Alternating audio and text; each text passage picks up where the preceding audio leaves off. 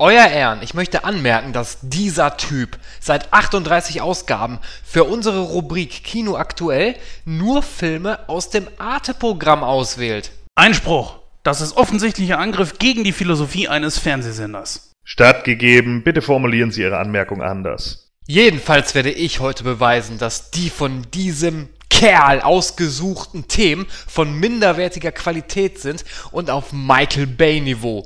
Die Themen sollten zukünftig von jemandem mit mehr Weitblick ausgesucht werden. Haben Sie dem etwas zuzufügen, Jens? Gewiss doch. Ich möchte anmerken, dass ich für das Handeln Hollywoods nicht verantwortlich gemacht werden kann. Von daher wird selbst der gute Christoph keine besseren Alternativen liefern können. Jetzt werde ich hier auch noch in die Ecke gedrängt. Und das bei meinem eigenen Prozess. Ich ertrag das nicht mehr länger. Ja, dann heul doch. Einspruch, das ist offensichtliche äh, äh, Deformierung meiner Persönlichkeit. Abgelehnt, der Angeklagte hat das Recht zu heulen. Ach, wisst ihr was? Ihr könnt mich alle mal. Haltet eure scheiß Teamsitzung doch alleine ab. Ich gehe. Ich sag's ja. Gewinnt er bei einer Diskussion nicht, ist er gleich beleidigt. Man kann eben nicht immer gewinnen. Hallo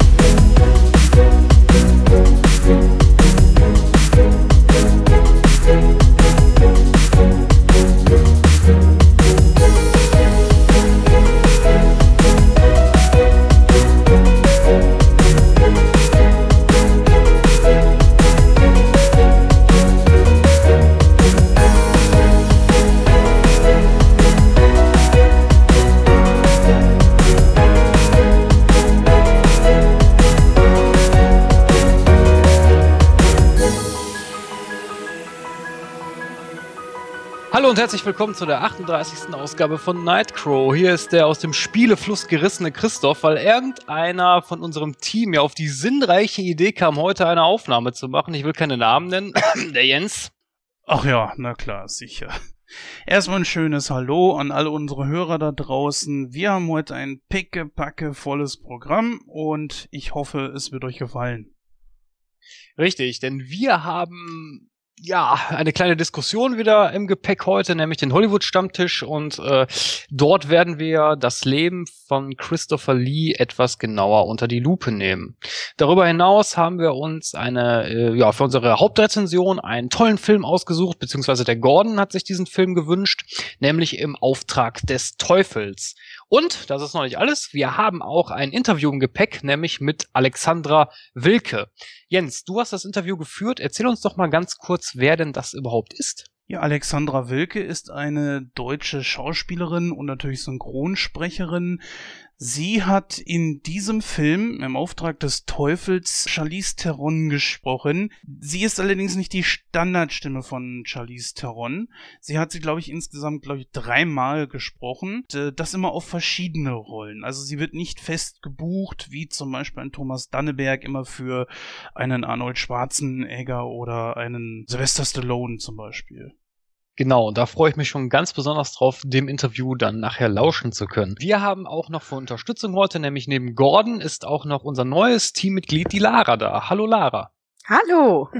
Schön, dass ich da sein darf. Ja, wir freuen uns auch. Deine Stimme hat man natürlich schon gehört in äh, der letzten Nightcrow Serie-Ausgabe, wo es ja um The Two Brook Girls ging. Genau richtig ganz kurz für die Zuhörer unter uns, die jetzt Nightcrow in Serie nicht verfolgt haben, äh, erzähl doch mal ein bisschen was über dich. Ähm, was fasziniert dich denn so an, ja, an dem Hollywood-Genre, sage ich jetzt mal? Es gibt ganz viele Kategorien, die mich einfach fesseln. Letztes Mal halt waren es die Serien, ähm, die ich ganz viel gucke, Filme, wo ich eigentlich auch mal hinter den Facetten gucke, ähm, was Schauspieler machen, wie Schauspieler spielen und nicht nur den Film mir angucke und sage, es ist ein toller Film, sondern auch, wie die Schauspieler spielen. Und da bin ich manchmal anderer Meinung als viele andere Menschen auf dieser Welt eine eigene Meinung zu haben, ist natürlich immer gut. Deswegen bist du ja auch hier, um mit uns zu diskutieren, weil wäre ja langweilig, wenn wir alle die gleiche Meinung hätten. Ja, das stimmt. Und wie wir alle aus Nightcrew wissen, bin ich natürlich immer der, der die gegenteilige Meinung zu allen anderen hat. Ja, das stimmt. Das ja. ist richtig. Ja, ist tatsächlich so. Mann, ich, mir ist das aufgefallen. Ich habe unsere letzten Sendungen so gehört und äh, ich kriege immer auf die Umme. Ganz besonders, wenn Gordon da ist. Der hat irgendwie so eine morbide Ader, mich zu piesagen. Ja klar, guck dich an. Ja, liebe, liebe Zuhörer, bei der heutigen Aufnahme, wir haben den, wir schreiben den 23. Juni. Die Gamer unter euch werden wissen, was dieser Tag bedeutet. Nämlich heute ist das neue Batman Arkham Knight erschienen, das ich auch zu Hause habe. Jetzt musste ich leider mein Spiel unterbrechen, weil der Jens ja auf die glorreiche Idee gekommen ist, heute eine Aufnahme aufzumachen. Dafür nochmal danke, Jens. äh, na, aber ich rede ja gerne über Filme. Hast du denn schon irgendwie ein bisschen das Spiel antesten können? Ich bin schon äh, mittendrin quasi. Ich habe schon einige Missionen äh, hinter mir und ähm, also für die Leute, die sich vielleicht noch unschlüssig sind, ob sie das Game kaufen sollen, äh, erstmal vorab, jedes Spiel von Rocksteady, was den Titel Batman trägt, wurde Game des Jahres und ich glaube, dieses Spiel wird es auch wieder. Die Grafik ist einfach Hammer. Äh, die Story ist großartig bis jetzt und ähm, ich kann das jedem, jedem nur empfehlen, auch der sich mit dem Thema Batman sehr gut auskennt. Es sind so viele Referenzen drin, Comic, äh, äh, Easter Eggs und schieß mich tot, wie das eigentlich auch schon in den Vorgängern, Vorgängern war. Von daher, äh, ich kann das Spiel nur wirklich jedem, am Her jedem ans Herz legen. Was mich auch mal interessieren würde, ist, es ist jetzt keine Ergänzung für irgendeinen Kanon oder so, ne? Wie damals das Spiel zu Matrix. Nein, also das ist eine, eine, eine Reihe, also die Arkham-Reihe ist ja, begann ja damals mit Arkham Asylum, dann kam ja Arkham City, äh, Arkham Origins war ja dann damals so, so, so eine Vorgeschichte, das wird auch nicht von Rocksteady gemacht, das war ja so, so ein Lückenfüller. Und jetzt mit Arkham Knight wird dann auch diese, diese Geschichte, diese Arkham-Spiele-Geschichte abgeschlossen. Ja, was haltet ihr davon, wenn wir rübergehen und anfangen? Wir haben ein volles Programm ich denke mal, da sollten wir dann auch mal versuchen, fix durchzukommen. Genau, dann würde ich sagen, Susi, stell doch mal das heutige Programm noch mal kurz vor. In der 38. Ausgabe von Nightcrow ist der Hollywood-Stammtisch mal wieder mit dabei. Die Talkers schauen hier zurück auf die Karriere des unerwartet verstorbenen Schauspielers Christopher Lee. In TV im Fokus befasst sich das Team mit dem plötzlich verkündeten Karriereende von Moderator Stefan Raab und die daraus resultierenden Konsequenzen für ProSieben und das deutsche Fernsehen. Im Hauptthema dreht sich alles um den Film Im Auftrag des Teufels mit Keanu Reeves, Al Pacino und Charlize Theron in der Hauptrolle. Passend dazu stand die Schauspielerin und Synchronsprecherin Alexandra Wilke, welche Charlize Theron im Auftrag des Teufels ihre Stimme lieh, dem Team von Nightcrow in einem Telefoninterview Rede und Antwort. Natürlich darf auch Kino aktuell nicht fehlen. Das Team prüft vor dem Kinostart die Tauglichkeit des fünften Terminators, Unknown User und Escobar Paradise Lost.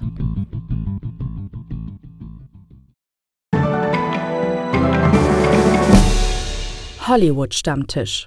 So, da sind wir auch schon zurück und äh, wir beginnen unsere heutige Ausgabe mal etwas anders, nämlich mit TV im Fokus und da war äh, in den Zeitungen oder auf allen äh, gängigen Plattformen eigentlich eine große Schlagzeile zu lesen, nämlich ja, der Top-Entertainer Stefan Raab beendet seine Karriere. ja, Top-Entertainer. Yippie. Der Mann mit jedem Äh. Er nannte sich ja selbst mal auch der. Äh, er hat auch nie rausgekriegt aus sein, seinem Sprachgebrauch. Ich meine, das ist zwar nicht ganz einfach, aber jemanden, der so profihaft in so vielen Sendungen auch moderiert und das über so viele Jahre, ja, schon etwas merkwürdig. Aber gut, man kann natürlich auch sagen, umso authentischer ist er. Ne?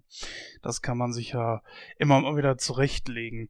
Mich hat die Nachricht äh, sehr überrascht, muss ich sagen, weil er ist gerade mal 48. Man diskutiert zwar immer so ein bisschen bei Schlag den Rat, naja, ist er nicht äh, ein bisschen zu alt gegenüber seine doch meist jüngeren Gegner, hat er jüngst auch gegen eine Frau verloren. Oh mein Gott, was für ein Skandal.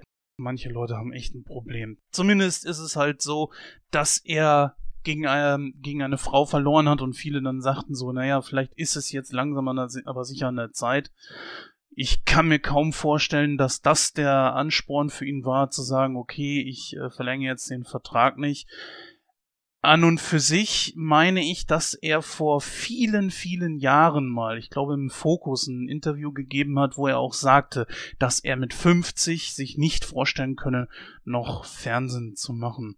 Also es war in den Medien, es war voll. Ähm, ganz viele haben halt geschrieben, dass das schon klar war, dass er so frühzeitig eigentlich aufhört. Ich hatte das auch gelesen mit denen, dass er mit 50 gehen wollte. Ich persönlich finde es total schade. Ich finde, er hat schon einige Shows gemacht, die gut waren. Ähm, ja, die letzten Jahre fand ich sie eher weniger gut. zum Beispiel TV Total ist echt in meinen Augen total abgesackt. Ja, das sagen ja viele, ganz besonders nachdem es mehr als einmal in der Woche gesendet wurde, was aber natürlich auch schon ungefähr 13, 14 Jahre der Fall ist. Wie war es bei dir, Christoph? Äh, ich habe TV Total von Beginn an gesehen, weil ich kenne Stefan Raab natürlich nur von seiner Viva-Zeit. Äh, Vivasion habe ich damals auch eigentlich recht gerne gesehen und 1999 startete er ja zusammen dann mit der Ingo Appelt Show TV Total und ich fand äh, TV Total in den Anfängen irre witzig. Also ich habe ja. mich da so weggelegt. Ich schon allein diese diese diese Dieter Bürgi Geschichte, die fand ich so geil und äh, so super gemacht. Auch die Ideen, die er hatte, dieses Nippelboard und äh, die Fuikelle und äh, äh, den Puller-Alarm und was weiß ich nicht, was er da alles äh, gebracht hatte. Fand ich einfach nur super, die Show. Und ähm, als die Show dann aber nachher, wie du schon sagtest, dann viermal die Woche gesendet wurde, hat das ein bisschen abgeflacht. Aber ich glaube, das lag aber auch zum einen daran, dass das Raab sich da mit mehreren Klagen von den Sendern auseinandersetzen musste, weil uns auch hinterher gewisse Ausschnitte einfach nicht mehr zeigen durfte. Weswegen man dann halt das Programm auch ein bisschen umstrukturieren musste. Man merkt es ja auch daran, dass er sich mittlerweile nur noch auf Zeitungsausschnitte beruht eben weil er die Rechte nicht hat, gewisse Sachen zu, zu senden. Und das ist dann da schade, weil das hat das ganze Konzept der Show auch irgendwo kaputt gemacht. So, wo du es gesagt hast, fällt es mir auch auf, dass es wirklich nur noch Zeitungsausschnitte waren. Unterm Strich ist es mir ehrlich gesagt so sowas von egal geworden. Diese Show, die gibt mir einfach nichts mehr. Es kommen nur noch Leute, zum Beispiel Komiker, stellen sich vorne hin, bieten so ein kleines bisschen aus ihrem neuen Programm da, gehen wieder, dann kommen Schauspieler äh, oder Musiker, setzen sich zu ihm hin, bieten ihre neue CD an oder halt eben den neuen Film, dann wird darüber ein bisschen gesprochen oder total beknackte Spiele nur noch gemacht. Es ist einfach irgendwie auf das Konzept. Naja, also Raab hat definitiv seine Marke im deutschen Fernsehen hinterlassen. Da kann man nur drüber diskutieren, wie man will und man kann ihn scheiße finden, wie man will. Er hat auf jeden Fall seine Nische immer gefunden. Als er damals auf Viva angefangen hat, war er, gehörte er halt zu dieser Chaos-Crew um Heike Makatsch und wie sie alle hießen, irgendwie mit dazu. Hatte halt da auch seine eigene Show drin, die eigentlich auch gar nicht so übel war. Er war natürlich ziemlich frech, vor allen Dingen was das damalige Fernsehen anging, hat auch bei einigen Bereichen, gerade was das Rabigramm oder sowas anging, natürlich einige Sachen gesprengt Ne? Und hat dafür ja auch irgendwann mal von Moses Pelham aufs Maul bekommen.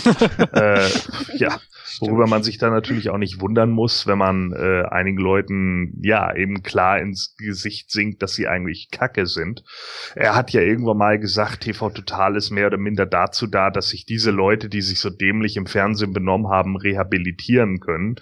Von der Seite aus gesehen klar, aber das ist natürlich nicht der Hauptaspekt der Sache gewesen. Dass man natürlich hinterher Brain Pool, die äh, GmbH, die irgendwie dahinter steht, dann verklagt für pro angefangene Minute oder sowas, ist natürlich schon so eine Sache, weil das wirklich teuer wurde und deshalb sind dann natürlich die Einspieler weggefallen, aber auch ich, wie so viele andere, äh, hab da zu dem Zeitpunkt, als das anfing, schon überhaupt nicht mehr geguckt. Äh, für mich war dieser Overflow, als er von einer auf viermal die Woche sich gesteigert hat. Er hatte ja angefangen Montagabends und äh, dann kam es plötzlich montags und dienstags und dann Montag, Dienstag, Mittwoch, dann Montag, Dienstag, Mittwoch, Donnerstag. Da habe ich halt schon direkt gesagt, schon als es Montag, Dienstag und Mittwoch lief, äh, die erste Woche, da habe ich schon gesagt, das, das wird nix. Also da merkte man einfach, wie knallhart das abflachte. Ich hatte damals gehofft, dass er nur montags und donnerstags senden würde, dann hätte man immer zwei beziehungsweise drei Tage Zeit, um genügend Sachen zu suchen im Fernsehen, die man auch wirklich auf die Schippe nehmen kann. Dann wäre da die Qualität auch nicht so abgesackt. Aber jeden Tag irgendwie was zu finden, wie das, und die Qualität eines Harald Schmidt zu dem Zeitpunkt hatte Raab einfach nicht, war dann einfach nicht witzig genug. Da sind dann natürlich auch mal Sachen bei rausgekommen, die ganz lustig waren, wie Big Mac Menü mit ne Cola oder so. das waren schon so Gags, die funktionierten, aber die kamen einfach in meinen Augen nicht mehr an diese Sachen wie mit Dieter Bürgi oder so ran. Ja, mhm. das, das waren halt einfach Sachen, äh, wo, wo er äh, wirklich Dinge aufgezogen hat über Wochen hinweg, ja. Das waren ja Fäden, die er da aufgezogen hat, die waren der Oberhammer. Also da, da hatte ja jeder Zuschauer Lust, äh, am Montag wieder einzuschalten. Schlag den Rab, was sowas angeht, das ist natürlich ein gutes Konzept. So, es gibt kaum eine Spielshow, die wahrscheinlich so abwechslungsreich ist wie die. Das ist sicherlich nicht doof. Äh, es gab ja auch irgendwann mal den Anklang dahin, wenn Rab mal aufhören sollte, Wobei man übrigens sagen muss, dass er in einem 2003er Interview schon gesagt hat, in spätestens zwei Jahren höre ich auf. Waren zwei lange Jahre, Herr Raab. So, also, äh, äh, da ist halt die Sache, ähm, ich denke, dass man das so aufziehen könnte, und das war ja wohl auch mal irgendwann in den Köpfen von Pro7, äh, dass wenn er tatsächlich mal aufhören sollte mit TV Total und so weiter und so fort, dass man dann nur noch Schlag den Rab veranstaltet und das einmal alle zwei Monate. Das hätte dann ungefähr so einen Turnus wahrscheinlich wie Wetten das äh, und könnte eventuell sogar Wetten das ablösen. Aber ich meine andererseits, es wird ja jetzt schon wieder irgendwie gemunkelt, dass Gottschalk Wetten das nochmal übernehmen soll, weil das ZDF der Meinung ist, wir verlieren Geld. So und von daher kann ich mir auch vorstellen, im Showgeschäft zu sagen, ich gehe, heißt niemals nie. So, das ist immer so. Das wissen wir alle. Wir haben das jetzt schon tausendmal gesehen von Schauspielern, wir haben es tausendmal gesehen von Show-Entertainern, wir haben es tausendmal gesehen von Musikern. So, das, das, hat einfach nichts zu sagen. Und deswegen äh, gibt dem Mann mal zwei Jahre Zeit und plötzlich merkt er irgendwie, oh, ich sitze nur noch zu Hause, ich muss irgendwas anderes machen. Und dann winkt vielleicht ARD oder ZDF mit einem gut dotierten Vertrag und dann geht er halt dahin und zur Not macht er Wetten das. Ja, und dann ist es eben so. Oh, das wäre eine schöne Kombination. Also ich könnte mir vorstellen, dass das sogar funktioniert. Ja, ich persönlich sage, Schlag den Rab ist das einzige von diesen Shows, so wie Autoball und VOG WM, Turmspringen und, und Promi-Boxen oder was da alles noch war, was mich wirklich noch gereizt hat. Bei TV Total habe ich vielleicht im Jahr zwei, dreimal reingeschaltet. Von daher wird das kein Verlust sein. Es ist aber trotzdem irgendwie merkwürdig, so, na, es geht wieder ein Stück Geschichte irgendwie äh, etwas, was man gewohnt ist und gerade auch jetzt, wo so viele von den alten Schauspielern und Musikern wie James Lars, Joe Cocker etc. sterben, das ist dann schon etwas wehmütig, sag ich mal. Siehst du das genauso, Christoph? Ähm, ja, ein, einerseits schon, weil, wie gesagt, also ich habe, äh, ich finde, dass Stefan Raab schon, man, wie Gordon schon sagt, man kann viel über den Mann sagen, ob man das gut findet oder nicht, aber ich finde, der Mann hat schon irgendwo die Fernsehlandschaft geprägt. Allein äh, Schlag den Raab ist so eine Show, die kann kein anderer machen. Das geht nicht, weil niemand einfach diesen Biss hat. Äh, äh, weil Raab, der schenkt ja seinen Kandidaten auch nichts und der ist ja nun mal sehr ehrgeizig und genau das macht ja diese Show aus. Und äh, wenn, wenn Raab da wirklich alles einstampft, äh, dann kann ProSieben irgendwo dicht machen, weil dann haben die ja nichts mehr. Ähm, ich habe also ich habe eigentlich immer so die Vermutung gehabt, dass Raab darauf hinarbeitet, ProSieben zu übernehmen. Aber äh, ja gut, anscheinend doch nicht. Ähm, ja, man könnte tatsächlich äh, davon ausgehen, ne? Also er hat ja wirklich, und das hat man ja auch an der Aktie am Anfang gemerkt, dass die echt weggebrochen ist. Ich hätte schon gedacht, so, wenn der mal geht, nimmt der fast ein Drittel des Programms mit. Ja, das ist es eben. Also ich, äh, also meine Vermutung ist ja, dass, also wir wissen alle, wenn Stefan Raab nicht mehr, nicht näher ins Detail geht, hat das mit seinem Privatleben zu tun. Und ich vermute einfach mal, dass vielleicht sogar seine Frau gesagt hat, du, ähm, achte mal ein bisschen darauf, äh, dass du auch zu Hause bist. Also ich, ich schätze ihn so ein, dass er vielleicht ein Workaholic ist und einfach mal, einfach mal abschalten muss. Ich stelle jetzt einfach mal eine ganz freche Frage, Lara. schlag den Rab. Betrug ja. oder nicht? Ähm, äh, einige Spiele würde ich immer sagen Betrug. Definitiv. Äh, blamieren oder kassieren ist für mich eine der Spiele, wo ich sage, das weiß der vorher. Weil es gibt manchmal so Fragen, wo ich denke, das kann keine Sau wissen, das kann auch kein Stefan Raab wissen.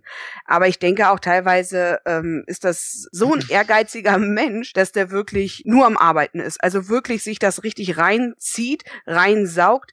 Ob es jetzt dieses Spiel ist, wo die da immer die Länder, wo das mit diesen Ländern ist, wo der immer fast genau weiß, Punkt, genau da ist das und ich wüsste überhaupt nicht, wo das gerade auf dieser Landkarte sein soll. Da denke ich schon, dass er solche Dinge weiß. Aber ich vermute auch ganz stark, so wie blamieren oder kassieren, das ist so ein abgekatertes Spiel, weil er gewinnt zu 90 Prozent Und da denke ich einfach, das ist so seins, das, das ist irgendwie vorher, weiß ich nicht. Und Ja. natürlich diese ganzen, also was ich mal sagen muss, diese ganzen Fahrzeugspiele. Manchmal tut er ja so, als wenn er es noch nie gespielt hat, aber er setzt sich drauf oder stellt sich drauf auf diese Fahrzeuge und zack, er kann es. Und der, der gegen ihn spielt, äh, der eiert da erstmal rum. Weiß ich nicht. Stell Ja, aber man, so man muss aber dazu, man muss aber dazu Mhm. sehen, erstmal ist Raab ein Hobbysegler. Das ist schon mal der erste Punkt. Das heißt, er weiß auch, wie man mit gewissen Sachen umgeht. Anderer Punkt ist, er hat ja in seinem Leben schon sehr viel gemacht. Allein auch die Fragen, wenn du dir die mal anguckst bei Blamieren Mhm. oder Kassieren, das sind meistens Fernsehfragen. Natürlich weiß der das, der moderiert TV total. Natürlich weiß er das. Wenn du dir aber dann mal so Fragen ansiehst über Fernsehsendungen und so, das weiß er meistens nicht. Also da ja, das stimmt. Mhm. also da glaube ich, ich glaube nicht, dass das abgekatert ist. Selbst wär, also wenn es abgekatert wäre, also ich glaube, dass wenn das rauskommen würde, dann dann könnte der Mann einpacken und ich glaube, das weiß er auch. Ich muss aber Lara recht geben. Vor allem diese äh, ganzen F- Quizfragen, Sendungen und sowas, äh, ähm, Spiele, die wirken wie ein Rettungsanker für ihn. Und er macht viele, viele Spiele von Schlag den Rab, macht er damit dann auch dicht, macht er den Deckel drauf. Aber nichtsdestotrotz äh, ist es natürlich eine Show, die den Samstagabend füllt, auch wenn wahnsinnig viel Werbung und so weiter mit dabei ist. Das betrifft auch viele seiner anderen Sendungen, die auch gute Zuschauerzahlen hat. Das will ich gar nicht bestreiten. Also zuallererst, das Wort heißt abgekartet, nicht abgekatert. ja? Äh, zweitens, diese Sachen sind nicht abgekartet. Raab hat ja mal erklärt, wo, wo, wie das Ganze aufgebaut ist. Die drei Kandidaten, die zur Auswahl gestellt werden, werden vorher grob über Themen aufgeklärt. Und dann haben sie so und so viel Zeit, sich darauf vorzubereiten. Raab auch. Ein Bekannter von mir war mal in einer Spielshow, allerdings nicht bei ihm, sondern auf Sat 1. Und da ging es um ein ähnliches Konzept. Da musste man Dinge, was weiß ich, wie ein Kreisel auf einem Lineal balancieren und so einen ganzen Scheiß. Das könnte ja keiner einfach so aus dem FF. Und deswegen bekommen die 14 Tage vorher be Bescheid. Pass auf, wir haben zehn große Themen. Aus diesen zehn großen Themen kann was vorkommen. Ihr setzt euch jetzt hin und lernt aus diesen Themen und dann habt ihr entweder Glück oder nicht. Du kannst dann auch sagen, ja Mensch, ich lerne nur fünf von den Themen und hast Pech, dass die anderen fünf drankommen und verlierst halt sang- und klanglos. Oder du versuchst halt zehn Themen zu machen in einem großen Überblick und guckst, wie viel du tatsächlich davon behältst. Und ich denke, dass Raab sich eine Form von Gedächtnisstütze einfach beigebracht hat, was er ja selber auch mal in der Show gezeigt hat, mit diesen Leuten, die sich 50 Karten hintereinander merken können oder sowas. Das hat er sich herbeigebracht. Und ich denke, dass er sich dadurch eine unglaublich große Verknüpfung im Kopf schafft, äh, so dass er eben unfassbar viele Sachen sich merken kann in seinem Arbeitsgedächtnis, zumindest bis zu dieser Show. Denn das Arbeitsgedächtnis danach kannst du ja automatisch wieder löschen lassen. Das ist ja überhaupt kein Problem. Aber bis dahin macht er das einfach. Und da ist er ziemlich gut drin. Und mittlerweile gibt es wahrscheinlich einfach Kandidaten, die da auch nicht so scheiße drin sind und deswegen besiegen sie ihn dann halt. Am Anfang war das ein neues Konzept, mittlerweile ist das nicht mehr so. Was TV Total angeht, nein. Das ist an ihn zu sehr gebunden über die Jahre hinweg. Es macht keinen Sinn, ein Format, das seit 1999, also 16 Jahre jetzt existiert, plötzlich an jemand anderen abzugeben. Das wird nicht funktionieren. Jeder würde die Person, die das danach übernimmt, sofort mit Raab vergleichen. Wir haben das damals gesehen mit Anke Engelke und Harald Schmidt. Und ihr wisst, Anke Engelke ist in die Sommerpause gegangen und nie wiedergekommen. Das, hat, das hatte einen Grund. So, ja, das ist ganz klar, weil du einfach nicht die, Pers die Person austauschen kannst, auf die diese Show eventuell auch zugeschnitten ist. Du müsstest dann eine komplett andere Show bringen. Und selbst das ist unglaublich schwierig. Ich weiß nicht, ob sie dann irgendwie sagen würden, ja, okay, wir bringen jetzt Zirkus Halligalli oder wir machen irgendwas mit den beiden Jungs äh, und gucken dann, weil wir die ja selber groß gemacht haben und versuchen, das in irgendeiner Weise auf der Basis aufzubauen. Aber ich denke, im Moment wird es in meinen Augen eher so sein, dass auf dem Programmplatz, wo TV Total vorher lief, wahrscheinlich irgendeine US-Sitcom oder irgend so ein Scheiß laufen. Ich könnte mir gut vorstellen, um mal so langsam auch in Richtung Abschluss zu kommen, dass es eine neue Show geben wird, eine neue Show, die äh, vier bis fünf Mal abends dann kommt in ähnlicher Form. Das so ein Programm bieten wird, wo halt Promis kommen oder Leute aus dem Leben, die was Besonderes erlebt haben, erreicht haben oder so, oder Musiker kommen, die halt irgendwas vorstellen werden oder so. Das Konzept ist ja auch nicht neu. Hat ja Harald Schmidt auch schon so gemacht. Das gibt's ja auch in vielen äh, US-amerikanischen TV-Sendern und so weiter. Ähm, Jay Leno kennt man da ja. Ich denke, dass auf irgendeine Art und Weise da eine neue Show kommen wird. Ich sehe es genauso wie du. Es wäre wahrscheinlich wirklich fatal, jemand Neuen bei TV Total hinzusetzen und äh, bei den anderen Shows, die er so gemacht hat, denke ich bei Turmspringen etc., VOG WM könnte man ihn austauschen, Schlag den Rab, ist ohne ihn tot. Lara, wie würdest du das sehen? Würdest du sagen, das funktioniert irgendwo auf eine Art und Weise ohne ihn? Schlag den Raab auf keinen Fall. Also ich finde, Stefan Raab ist Schlag den Raab und äh, er kann es nur machen. Also kein anderer, weil er ist wie ein Terrier. Der ist, der ist wie ein Wadenbeißer, der da einfach hinterhängt und ja, äh, keinem es eigentlich gönnt zu gewinnen. Und so einen Menschen muss man erstmal finden, der das auch so knallhart durchzieht. Wie gesagt, wenn Raab weggeht, ist ProSieben tot. Also die haben dann halt noch Circus Halligalle. Ja, super, so lustig sind die beiden Jungs auch nicht mehr. Äh, das war's. Also Lara hat es auch gerade gesagt, Schlag den Raab kann nur Stefan Raab machen. Das funktioniert nicht. Gordon hat vorhin gesagt, TV total mit einem anderen kannst du knicken. Das Beispiel mit der Harald Schmidt Show war schon, war schon da ganz treffend. Also von daher, äh, ja, dann, ich würde eher sagen, dass ProSieben sich da mal was überlegen soll, was sie dann machen. Aber ich glaube auch, dass sie dann einfach nur die zigtausendste Wiederholung von von The Big Bang Theory da wieder reinknallen würden, weil, weil sie halt nichts anderes haben. Ja, liebe Hörer, ihr seht schon, es wird mit Sicherheit nicht einfach werden. Von daher, es ist ja noch ungefähr ein halbes Jahr, bis Raab dann letzten Endes wirklich gehen wird. Und ich glaube genauso wie Gordon, dass er irgendwo an irgendeiner Stelle wieder auftauchen wird, weil so jemand kann ich von 100 auf 0 wieder runter. Das geht nicht. Äh, ich denke auch so, alles auf einmal abgeben ist zu viel, weil das einfach in meinen Augen auch ein Workaholic ist. Ja, wir gehen jetzt weiter zu unserem Stammthema, würde ich einfach mal sagen, und zwar Kino aktuell, Filme im Fokus und da schauen wir uns mal an, was in den nächsten zwei Wochen vom 9. und 16. Juli so an interessanten Filmen starten wird. Bis gleich.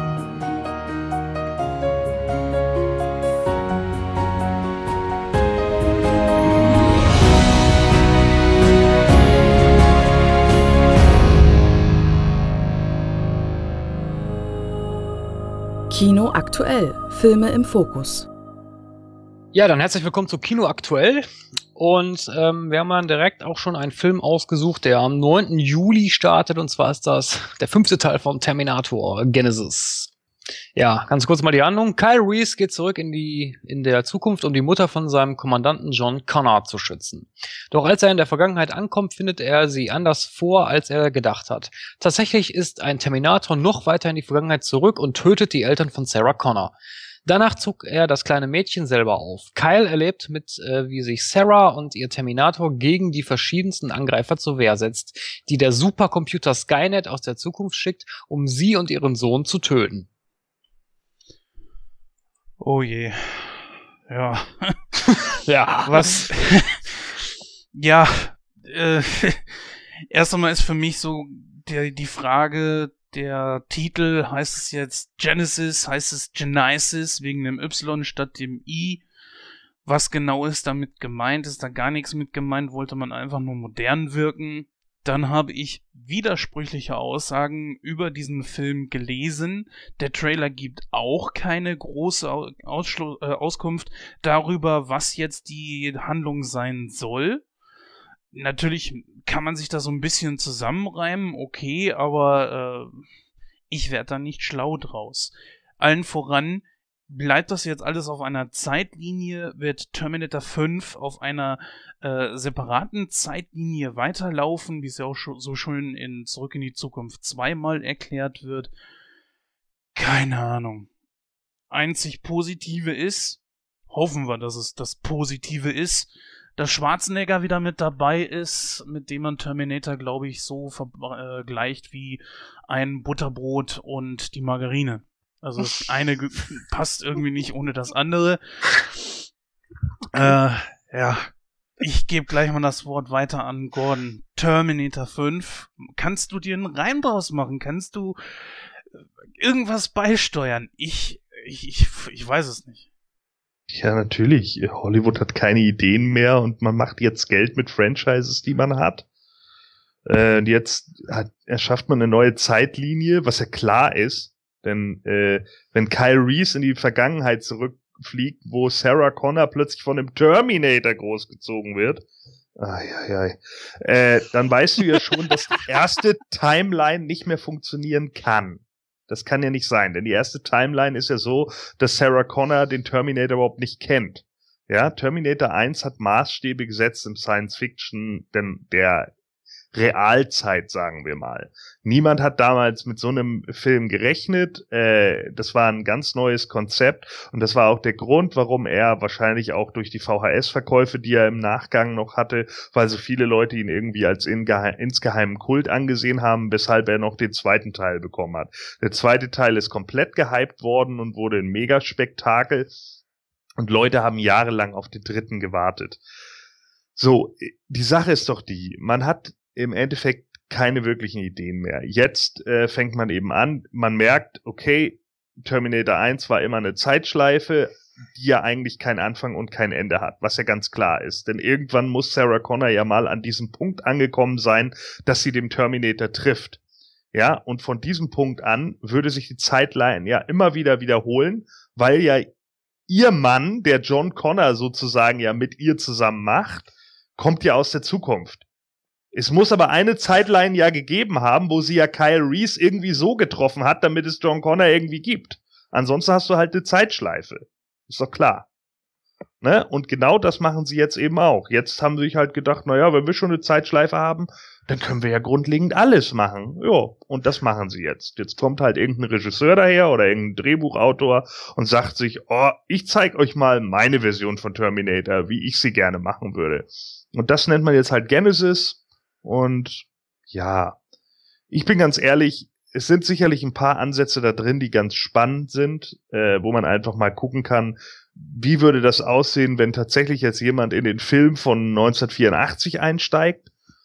Aber tut mir leid, damit einen ganzen Film zu schmücken, ist mir einfach zu wenig. Der vierte Teil war ein Graus und ich glaube nicht, dass der fünfte deutlich besser wird. Es wird darauf rauslaufen, dass man eine Menge Explosionen hat, äh, eine Menge, was sich Teenager in den 90ern ausgedacht haben. Oh, wenn Terminator 3 kommt, dann kämpft er gegen zehn verschiedene Terminatoren und die können alle was ganz Besonderes. Und genau das macht man jetzt. Und ich denke einfach, das macht keinen guten Film.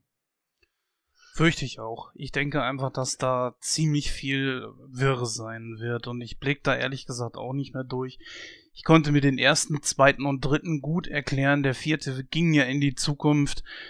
Äh, war auch noch okay, obwohl der Film einfach schlecht war. Aber das jetzt hier äh, schlägt dem Fass einfach den Boden aus und das. Äh, ich, ich kann mir das nicht mehr zusammenreimen. Ich muss den nicht mal gesehen haben, den Teil, um sagen zu können, okay, hier musst du echt das Hirn ausschalten, ansonsten kannst du dir intravenös dauerhaft irgendwelche Schmerzmittel pumpen lassen, weil dir das Gehirn sonst durchbrennt vor, vor Nachdenken. Ich habe Terminator, äh, Terminator äh, 3 und 4 nicht gesehen. Ich kenne nur den ersten und den zweiten Teil. Der erste, der war super, den haben wir ja auch schon besprochen in Nightcrow. Der zweite, naja, ging so, war halt ein ziemlich, wurde halt gehypt. Mehr war das jetzt auch nicht, meiner Meinung nach, aber das muss jeder für sich selber entscheiden. Ähm, von daher, ich weiß nicht. Also ich kann damit auch nichts anfangen, weil mir das einfach dann auch irgendwo ein bisschen zu wirrwarr wird. Ich meine, dann kreist du da wieder zurück in die Zukunft und äh, dann muss da wieder was geändert werden und äh, ich weiß nicht, also man, also ich finde, bei Filmen sollte man schon so eine gewisse Timeline einhalten oder zumindest sollte es nachvollziehbar sein. Und wenn es dann irgendwann so verworren und versponnen wird, was einfach dann gar keinen Sinn mehr ergibt, dann äh, brauche ich mir den Film nicht angucken. Ja, weil das ist dann wirklich so, so, ein so, so, so ein Film, wo du einfach, wie du schon sagtest, jetzt einfach nur das Hirn ausschaltest und die Bilder auf dich wirken lässt, ja. Äh, und ich weiß nicht, wie alt ist Arnold Schwarzenegger? Bestimmt schon so um die 50, oder? Ich weiß jetzt nicht genau, wie alt er ist. Oh, du bist aber wirklich sehr gut zu dem Mann. Nee, der wird in 2 oder 73. Ja, also siehst du, 70 und dann spielt er in so einem Film. Ich sag ja, äh, wenn wir keine, keine CGI-Technik hätten, dann könnte man den Mann da jetzt auch nicht mehr unterbringen. Also, nee, muss ich nicht haben. Ist ja das Schöne, dass wir heute eine Frau mit dabei haben. Terminator ist ja jetzt echt nicht äh, jeder Frau Sache, sag ich mal. Was ist deine Meinung, Lara? Terminator 5, vor allen Dingen äh, Kino? Ähm, nein, Kino auf keinen Fall bin ich ganz klar ähm, der Meinung, ich muss erstmal sagen, Terminator, der erste Teil ist ein ganz klarer, für mich ein ganz klarer Kultfilm. Der gehört einfach zu meiner Jugend dazu. Ähm, den fünften Teil kann ich jetzt ganz positiv sagen. Ich finde es gut, dass Arnold Schwarzenegger mitspielt, weil sonst wäre es auch kein Terminator-Film für mich. Ja, im Trailer konnte man gut sehen, ja, es ist viel Rumgeballer gewesen, es ist viel Schießerei gewesen, aber ich habe, so wie ihr auch, irgendwie nicht so die Handlung, was, wie passiert jetzt irgendwo, auch nicht verstanden, bin ich ganz ehrlich. Also für ein Kino glaube ich nicht, vielleicht später mal im Fernsehen, dass ich mir den anschaue, aber ich würde nicht für ins Kino gehen. Lara hat da was sehr Gutes angesprochen und zwar mal die Frage an dich, Gordon. Würde ein Terminator funktionieren ohne Arnold Schwarzenegger, aber sagen wir mal so mit so einem Muskelprotz wie The Rock oder so? Äh, was heißt funktionieren? Ne? Ähm, das Problem ist halt ganz einfach, dass die Geschichte schon mittlerweile komplett aufgebraucht ist. Natürlich könntest du auch einen The Rock dahinstellen und der spielt dann Terminator. Äh, die Sache ist halt einfach nur die, dass die Geschichte eben nicht mehr originell ist und die Leute dann irgendwann sagen werden, ja, pff, brauche ich einfach nicht so. Es ist vielleicht ganz okay und es gibt Leute, die einfach nur ins Kino gingen wegen Popcorn und wegen Michael Bay Explosions und das ist dann eben schön, die ziehen sich das rein und das gefällt denen dann und das passt dann. Aber der wird doch in keiner Weise mehr in irgendeiner Weise originell sein oder sonst irgendwas. Der wird immer mit dem ersten und dem zweiten Teil verglichen werden und dagegen wird jeder Teil abstinken. Jeder vollkommen egal, ob da ein Schwarzenegger mitspielt oder ein Rock oder ein Dolph Lundgren oder wer auch immer. Das ist irrelevant. Es wird immer der Vergleich zu den ersten beiden Teilen gezogen werden und an die wird kein weiterer Terminator mehr rankommen. Schon gar nicht dadurch, dass man die Geschichte immer verworrener und alberner macht. Ja, damit sind wir erstmal durch. Terminator, also spaltet die Gemüter, sieht man hier. Und ich persönlich bin echt mal gespannt, wie sie sich das versuchten zusammenzureimen. Abschließend sei nur von meiner Seite aus gesagt, ich find's einfach scheiße, dass sie jedes Mal neue Schauspieler nehmen. Und die einzige Konstante da drin ist einfach Arnold Schwarzenegger. Ich kann es ehrlich gesagt nicht mehr sehen. Ich, ich weiß nicht, warum man für ein und denselben Charakter mittlerweile vier oder fünf verschiedene Schauspieler braucht. Äh, jetzt fängt das bei Kai Reese zum Beispiel auch wieder an. Ich, äh, naja, wie auch immer. Ich glaube, gehen wir mal zum nächsten Film über. Was haben wir da, Christoph? Short Break. Hallo liebe Hörer, entschuldigt die kleine Unterbrechung des aktuellen Programms. In der Zwischenzeit habe ich mir Terminator Genesis im Kino ansehen können. Entgegen all meiner Erwartungen in Hinsicht des Films, wie zum Beispiel das Neuschreiben der Geschichte der ersten beiden Teile oder auch das Alter Schwarzeneggers, hat der Film mich wirklich positiv überrascht. Das Alter des österreichischen Schauspielers wurde sehr intelligent eingebaut und erklärt. Der Film greift sehr gut und auch einfallsreich die Handlung der ersten beiden Filme auf und schreibt sie dann auch gleichzeitig um. Erstmalig wird in einem Terminator-Film auch von alternativen Zeitlinien gesprochen, was die Handlung etwas leichter und verständlicher macht. Naja gut, ganz ehrlich, wer sich aber genauer mit der Story des Films befasst, der wird definitiv Logiklöcher finden und das lässt sich auch nicht vermeiden. Kann man das aber für sich ausblenden, hat man einen handwerklich sehr guten Film vor sich, der seine Laufzeit intelligent ausfüllt mit Action, Gefühlen und wirklich tollen Effekten. Auch das Alter von Schwarzenegger wird dank modernster CGI in verschiedenen Stadien dargestellt. Ich kann diesen Film wirklich nur empfehlen. Kleiner Tipp, steht am Abspann nicht gleich auf, es folgt mich noch eine Post-Credit-Scene. Ja, aber nun zurück zum eigentlichen Programm. Vielen Dank. Ja, am 16. Juli 2015 startet Escobar Paradise Lost. Und die Handlung erzählt uns folgendes, nämlich der junge Rucksacktourist Nick kommt nach Kolumbien, um seinen Bruder zu besuchen und gemeinsam mit ihm zu surfen. Während seines Aufenthalts in Kolumbien lernt er die schöne Maria kennen und verliebt sich in sie. Noch weiß er nicht, dass Marias Vater einer der größten Drogenbarone überhaupt ist, lässt sich aber von Escobar einlullen. Viele Jahre später ist Nick im Auftrag Escobars unterwegs und soll einen Mord begehen. Oh. irgendwie, irgendwie kommt mir das bekannt vor, der Name Escobar. Ich meine, den habe ich schon mal irgendwo gehört. Ich weiß aber nicht, in welchem Zusammenhang. Ja. Das, den gibt's ja wirklich, ne? Den Drogenbaron Escobar. Das kann sein, dass ich das sogar daher weiß. Ja, gesagt, ist wirklich, der ist tot. Okay. Ja, weil, wie gesagt, der Name war mir irgendwie bekannt. Na, aber nichtsdestotrotz, das ist jetzt halt wieder, ja, das ist wieder so ein Drogenfilm. Auch schon oft gesehen, äh, der nächste. ja, was soll ich jetzt dazu sagen? Ich meine, das ist jetzt wieder so was Typisches, was wieder hundertfach aufgewärmt wird, ne? Ja, muss ich nicht haben. Nee, ich glaube, wir sind einfach bei Hollywood, äh, das sollten wir vielleicht nochmal separieren irgendwann, dieses Thema, aber wir sind einfach in Hollywood an einem Punkt angekommen und hat's ja Gordon vorhin schon gesagt, dass ihnen einfach nichts Neues mehr einfällt. Deswegen sieht man ja wahrscheinlich auch so viele Fortsetzungen momentan. Äh, ja, du hast recht, sowas ist irgendwann schon mal da gewesen. Es ist auch im weitesten Sinne irgendwo so ein kleines Biopic von Pablo Escobar. Ich persönlich gestehe, ich habe mich mit, mit Pablo Escobar auch nie irgendwie auseinandergesetzt. Ich glaube, Gordon, du kannst da ein bisschen mehr drüber erzählen, oder? Du hattest, glaube ich, letzte Mal irgendwie so ein bisschen was erzählt über Escobar. Ja, klar, als ich letztens äh, mit ihm Kaffee trinken war. Nein, also, ne, der ist echt eigentlich ganz nett, wenn er nicht alle Leute umbringen würde. Also, äh, ja, es ist natürlich etwas, was sehr lose auf diesem, auf dieser Drogen, äh, auf diesem Drogenimperium vom Pablo Escobar irgendwie basiert. Ne? Er hat da ja nun in Kolumbien eine Menge äh, Mist gebaut und äh, andererseits muss man natürlich auch sagen, da sind nun genügend Länder irgendwie mit da drin gewesen. Ne? Die USA hat ja nun auch nicht schlecht von ihm mit profitiert, äh, auch wenn man das natürlich dann im Nachhinein immer verurteilt. Aber wir wissen nun mal ganz genau, wie das eben mit Mafia und Drogengeschäften ist. Der eine kauft hier was, der andere kauft da was und solange es Leute gibt, die den Kram haben möchten, wird es auch immer einen Markt dafür geben. So ist das nun mal einfach. Das ist nicht nur mit Drogen so, sondern mit allen anderen Dingen auch. Wenn es einen Markt gibt, gibt es auch Leute, die den Kram verdienen. Äh, es ist halt so eine Sache. Ähm, natürlich wird das Ganze jetzt doch ein Stück weit romantisiert dargestellt. Und da ist äh, natürlich eine gewisse Gefahr hinter. Ne, man, man muss da mal ein bisschen aufpassen, dass eben genau diese Mörder und, und äh, ja, im Endeffekt Leute, die komplett das System verarschen, Leute ausnutzen äh, und auch wirklich schlecht behandeln, plötzlich in so einer romantisierten Art dargestellt werden.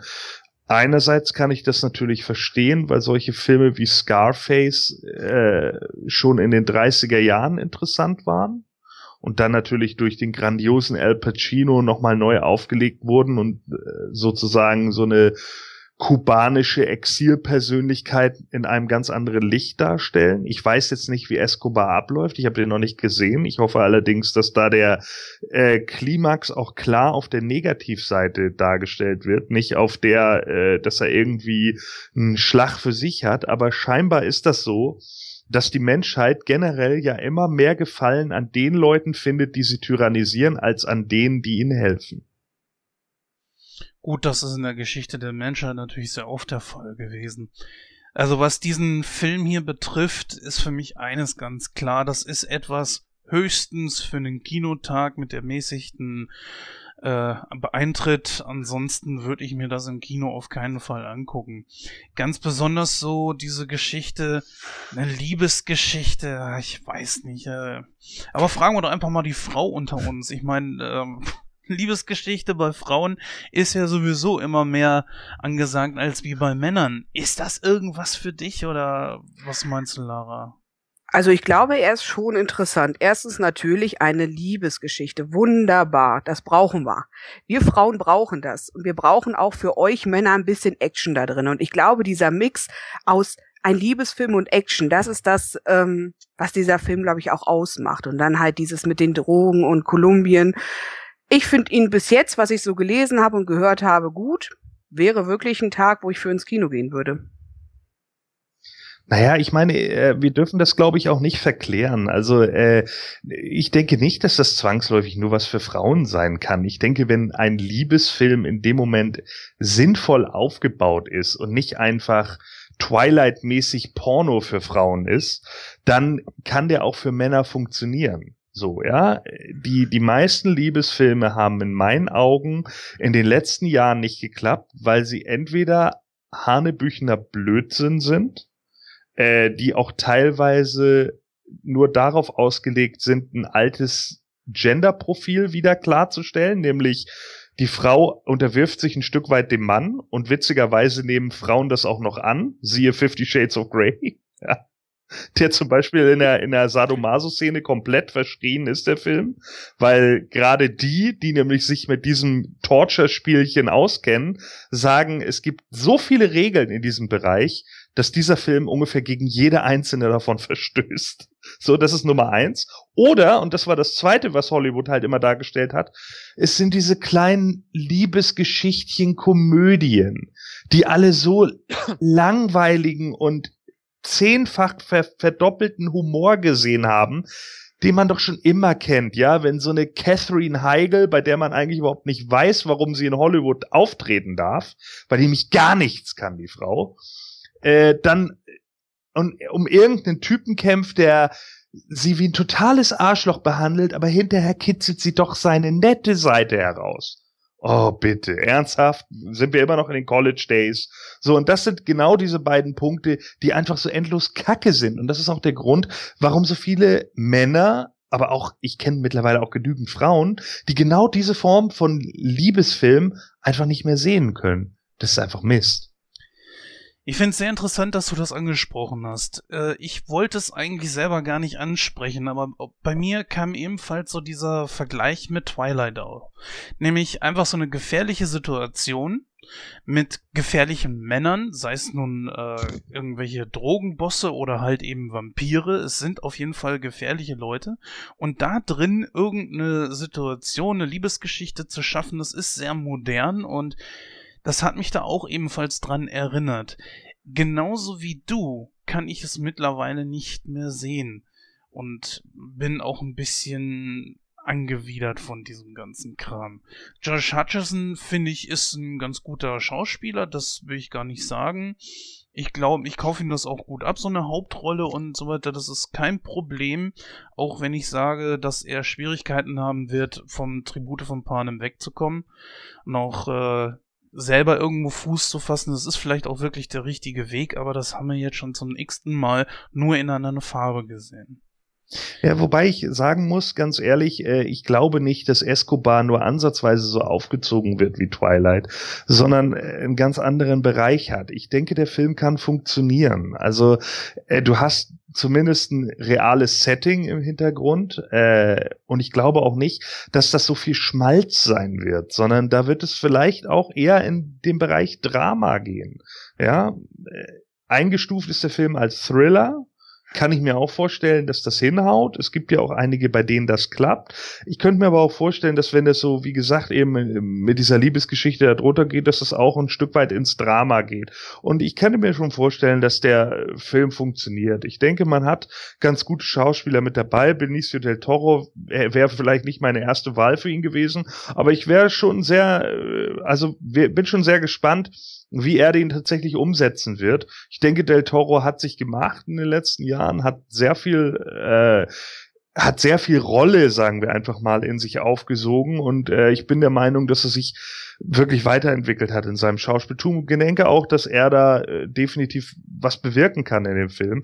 Und da bin ich einfach mal gespannt, wie sie den umsetzen. Also es wäre schon mal ein Film, den ich mir angucken würde. Ob ich den unbedingt im Kino sehen muss, weiß ich nicht. Aber das wäre definitiv so einer, den man sich mal auf Blu-ray äh, besorgen kann.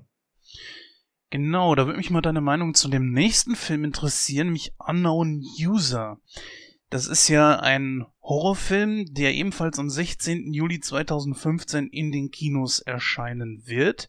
Hat eine sehr, sehr interessante Handlung, finde ich. Ähm, um auch euch mal, liebe Hörer, kurz darüber zu informieren, worum es denn dabei geht. Hier mal die Inhaltsangabe aus einem harmlosen Videochat über Skype, wie wir das jetzt gerade hier so machen, wird plötzlich ein übernatürliches Erlebnis. Die Freunde Blair, Jess, Adam, Ken und Mitch bekommen einen Anruf von einer gemeinsamen Freundin, die sich vor einem Jahr das Leben genommen hat. Doch handelt es sich hier nur um einen schlechten Witz oder ist es wirklich? Als der unbekannte User plötzlich, wieso erinnert mich das gerade an den unbekannten Autor, äh, intime Details über die Gruppe auspackt, beginnen sie zu glauben, dass es sich hier um den Geist ihrer Freundin handelt. Also der Trailer, ich habe ihn im Kino gesehen, ich glaube, wo äh, Jurassic World lief. Und ich äh, fand die Idee jetzt gar nicht mal so schlecht. Allen voran thematisiert es ja auch ein Problem, das generell mit dem Internet zu tun hat. Aber fangen wir mal mit dir an, Lara. Ich meine, äh, du hast dir den Trailer ja selber auch angesehen, hoffentlich. Ja. Und ich meine, äh, so junge Mädchen betrunken, äh, machen irgendwelche Filmchen mit, was sie sonst äh, gar nicht machen würden, lassen sich beim Sex wahrscheinlich filmen. Ich glaube, dass der Film darauf auch äh, anspielt. Man sieht ja auch, dass dieser Film, der ins Internet gestellt wird, dass sie da äh, ziemlich besoffen ist und ja, ich weiß nicht, also das ist natürlich schon irgendwo ein sehr aktuelles Thema, oder findest du nicht? Finde ich auf alle Fälle. Also ähm, ich finde es sehr, sehr spannend und ist ein Film, wo ich auf alle Fälle für ins Kino gehen würde. Ähm, ich finde es gut, dass das jetzt mal von der Geschichte her, dass da halt ein Gespenst sein sollte, also die Freundin und da umherspukt und so. Erstmal diese Geschichte, dass Skype viele Jugendlichen, viele Erwachsene Skype mittlerweile ganz viel, dass das einfach ein Film ist, der in der heutigen Zeit spielt, dass das einfach diese Aktualisierung da ist, dass es halt Skype, Internet, alles, was halt heutzutage für viele ganz normal ist. Das finde ich schon mal gut, dass darüber ein Film gedreht wird. Und wie so diese ganze Handlung und die Geschichte dazu kommt. Ich bin sehr gespannt. Ja, also ich sehe da, ich bin da so ein bisschen in der moralischen Zwickmühle, sage ich mal. Also einerseits ist es natürlich äh, ein bisschen anspruchsvoller, sage ich jetzt mal, für einen Horrorfilm, wenn man so ein Thema auch anschneidet, weil das ja, wie du auch schon gesagt hast, heutzutage in der heutigen medialen Zeit natürlich äh, sehr aktuell ist, dass halt äh, Leute so mit ihren Daten und mit ihrem privaten Kram so so leichtfertig umgehen und äh, ja, da muss man sich auch nicht hinterher wundern, wenn das dann im Netz kursiert. Das geht nämlich schneller als man denkt.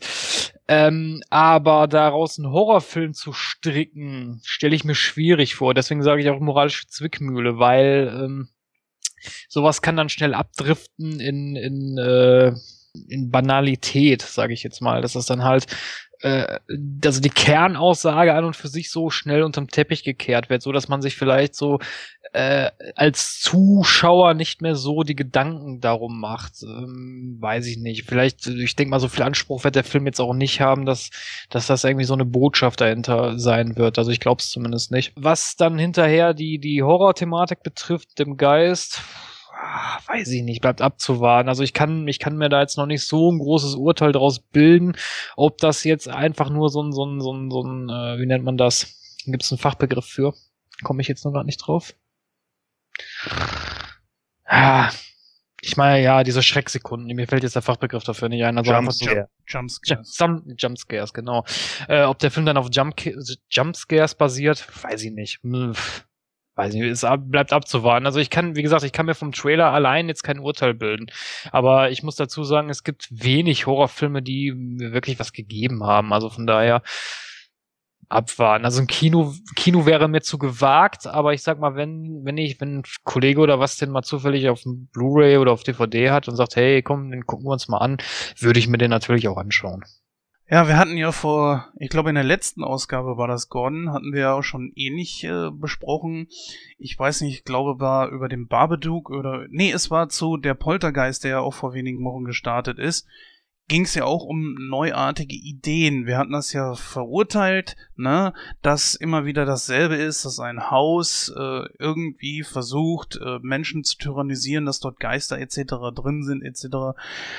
Jetzt haben wir mal was. Ich persönlich würde sagen, es ist schon was Innovatives. So habe ich es noch nicht gesehen. Würdest du sagen, jawohl, deine Meinung teile ich, oder ist das für dich völliger Nonsens? Erstens, ja, es ist eine neue Idee. Zweitens, die neuen Medien damit einzubeziehen, ist super. Das ist eine gute Idee. Äh, Gerade diese, die, die Aufmachung bisher, ne, hast das Video von Laura gesehen? Ja, lol, voll die Schlampe. So, also das sind sind schon realistische Dialoge, die da irgendwie über, über so ein WhatsApp-Medium ausgetauscht wird. Äh, Finde ich eigentlich auch ganz gut, weil es einfach dieses Cybermobbing und Cyberbullying-Aspekt in Szene setzt. Das Ganze schwenkt dann halt in diese Horrorszenerie um. Ich denke, es wäre schlauer gewesen, das Ganze ein Stück weit wie ein Thriller aufzubauen. So wird es jetzt aber mehr darauf aufgebaut, dass es tatsächlich Horror ist. Und das lässt den Film im Trailer schon dumm erscheinen. Denn wir haben äh, sechs Leute, die in der Skype-Konferenz sitzen und die werden nacheinander irgendwie umgebracht und sind natürlich immer wieder mit dem Mörder in der Skype-Konferenz. Ja. Und das ist doch schon so ein Blödsinn. Also kein Mensch würde in irgendeiner Weise so handeln. Vor allen Dingen nicht, wenn irgendeiner von ihren Freunden schon getötet wurde. Welchen Grund gibt es jedes Mal wieder mit dieser Person in die Skype-Konferenz zu gehen? Ich weiß nicht, wie sie das später erklären wollen. Im Trailer wird es kommt es nicht heraus. Da müssen sie eine unfassbar gute Erklärung für haben.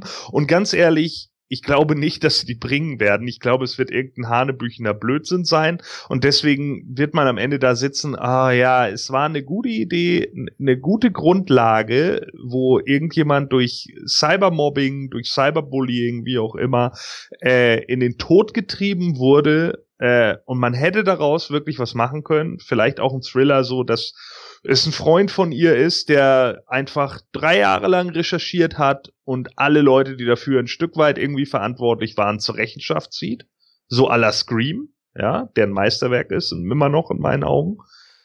Aber stattdessen, glaube ich, wird das in sich in blöden Szenen verlieren darüber, dass die Leute sich irgendwie nur noch über Skype unterhalten und da auch ziemlich viel drin festhängen. Und das ist halt eben immer die Gefahr bei sowas, dass man sich zu sehr auf eine Sache versteift und damit dann so ein Film in die Binsen geht. Das ist eine neue Idee, es ist super, aber auch eine neue Idee kann halt Kacke sein.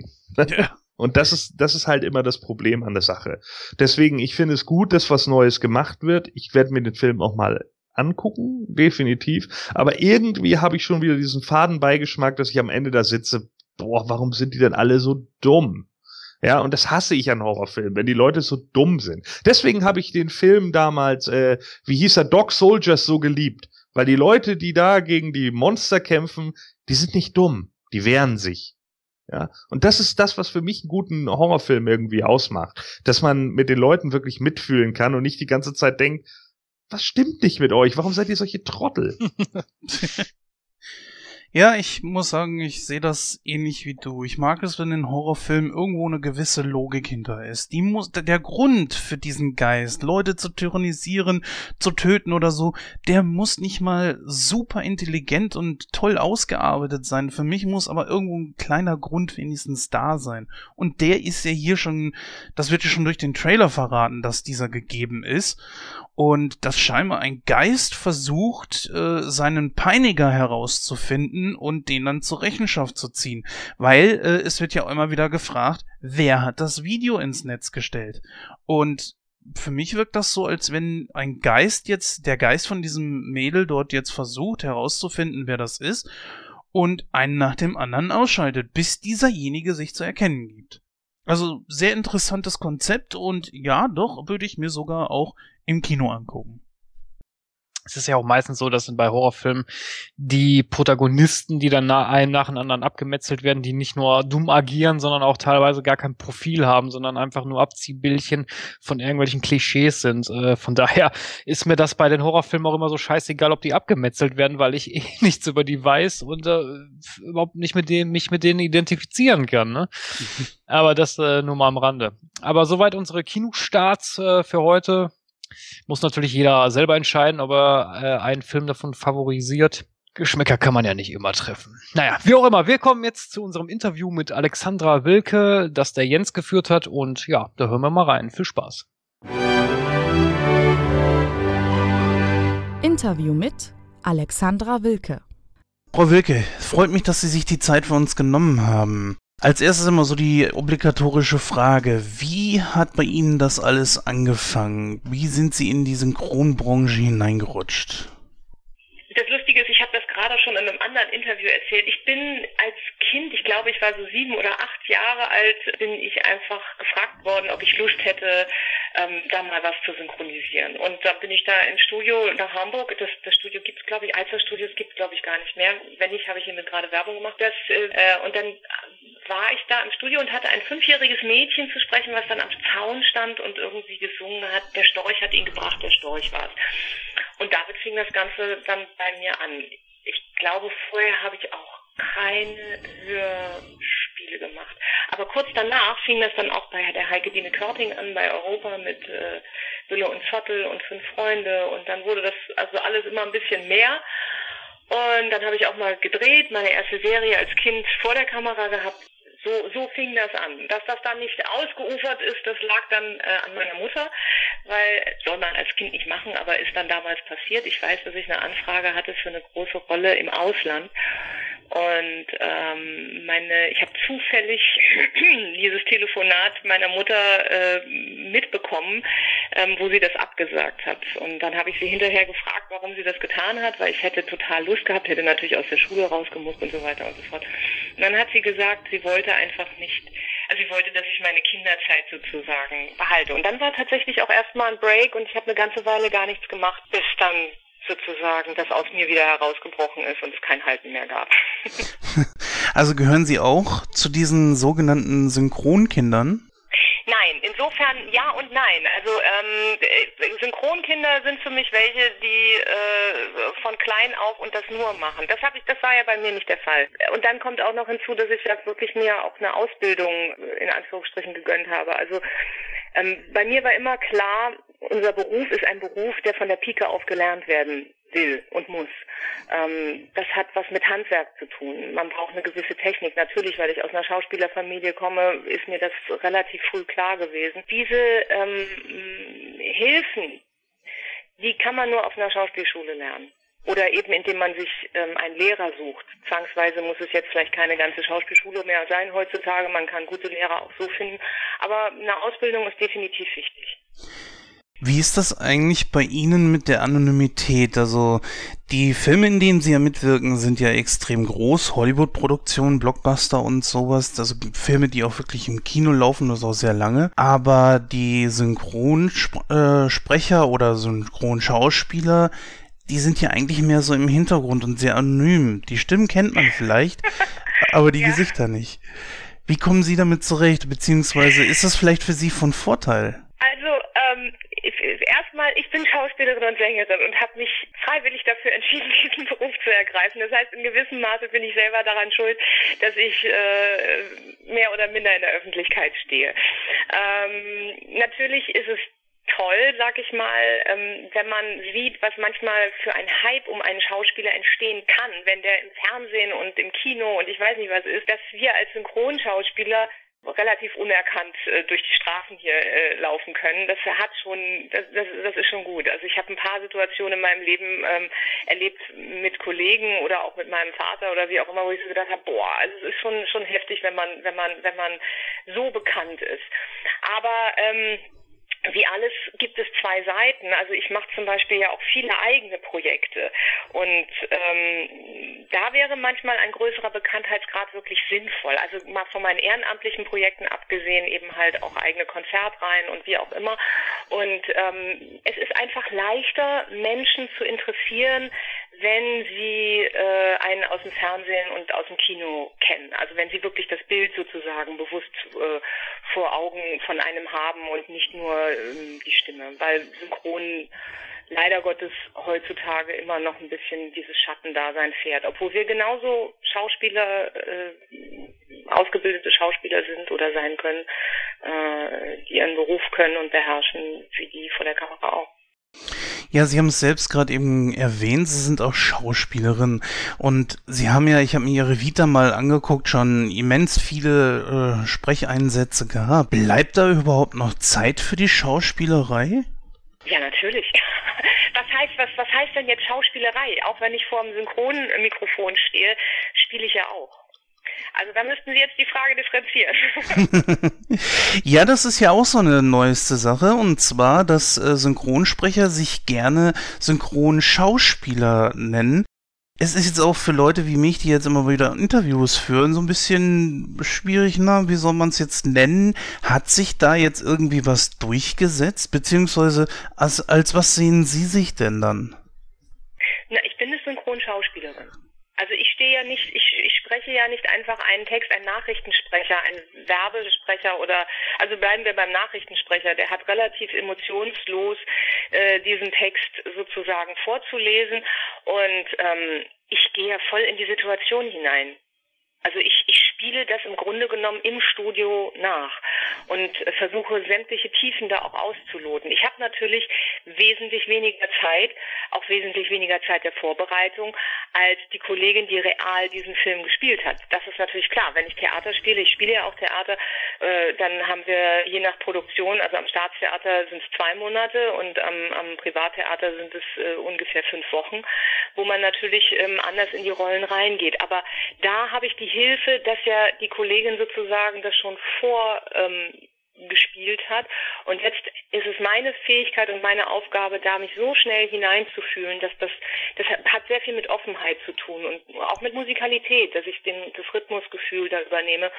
Und dann natürlich auch noch mit Technik, weil ich noch einen Cutter bedienen muss und ähm, den Text natürlich auch wissen muss und so weiter und so fort. Also es ist schon eine, eine große Herausforderung zu synchronisieren und ähm, durchaus Schauspiel. Ja, das stimmt. Also ich persönlich bin ja ein Synchron-Fan, wie es unsere Hörer ja auch schon des Öfteren mitbekommen haben. Und ich sehe es ja schon so als eine Art Kunstform an. Auch wenn das, wie Sie sagen, immer noch so ein bisschen so ein Nischendasein ist, oder so ein Schattendasein fristet. Bei so vielen Einsätzen ist die nächste Frage vielleicht nicht ganz so einfach zu beantworten, aber was würden Sie sagen, ist denn Ihre bisher bis bekannteste Rolle gewesen? Das ist Pocahontas. Also da merke ich, da werde ich heutzutage, das ist 20 Jahre her, das ist so, das ist so unglaublich für mich. Ähm, ich werde heutzutage da noch drauf angesprochen. Ich, wie gesagt, ich mache ehrenamtliche, äh, äh, viele ehrenamtliche Sachen. Eine Freundin von mir hat einen Verein gegründet, Namo Art for Life, und da gehen wir zum Beispiel in Kinderkrankenhäuser beziehungsweise auf Kinderstationen in Krankenhäusern und äh, und singen für die Kinder oder auch im Rekam-Hospiz. Und ich werde ganz häufig, also singe ich tatsächlich heutzutage noch Lieder aus äh, Pocahontas. Oder dass dann, wenn wir zum Beispiel für die Kinder singen, die Eltern, die jetzt äh, damals die Generation waren, die Pocahontas gesehen haben, die brechen dann mir in Tränen plötzlich aus. Ja, also ähm, natürlich aufgrund der emotionalen Situation im Krankenhaus, aber da ist etwas, was dann noch angerührt wird. Und das, das kennen alle. Also das ist wirklich so, also das heißt alle. Also in dem Fall im Krankenhaus auftreten. Aber äh, das ist wirklich ähm, und auch sonst, äh, also Pocahontas, ich habe zum Beispiel auch äh, ähm, Ärzte mal in den Dschungel nach Mexiko begleitet und meinen ersten Dokumentarfilm ähm, über die gedreht. Und ähm, unter anderem sind wir da auch in eine Schule gegangen. Allerdings war das nicht im Dschungel, sondern das war dann schon äh, in, einer, in einer größeren Stadt.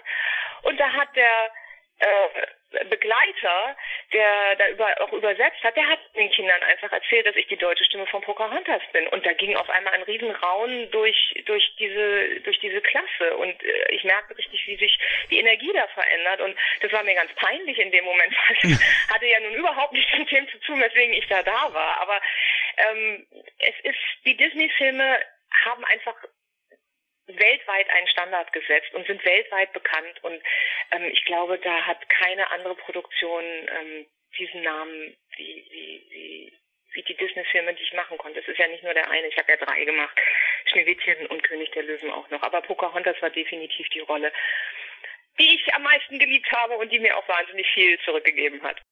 Wie schwierig ist es denn eigentlich, synchron zu singen? Das haben wir ja das letzte Mal, glaube ich, gesehen in äh, Die Eiskönigin. Da wurde zum Beispiel auch synchron gesungen.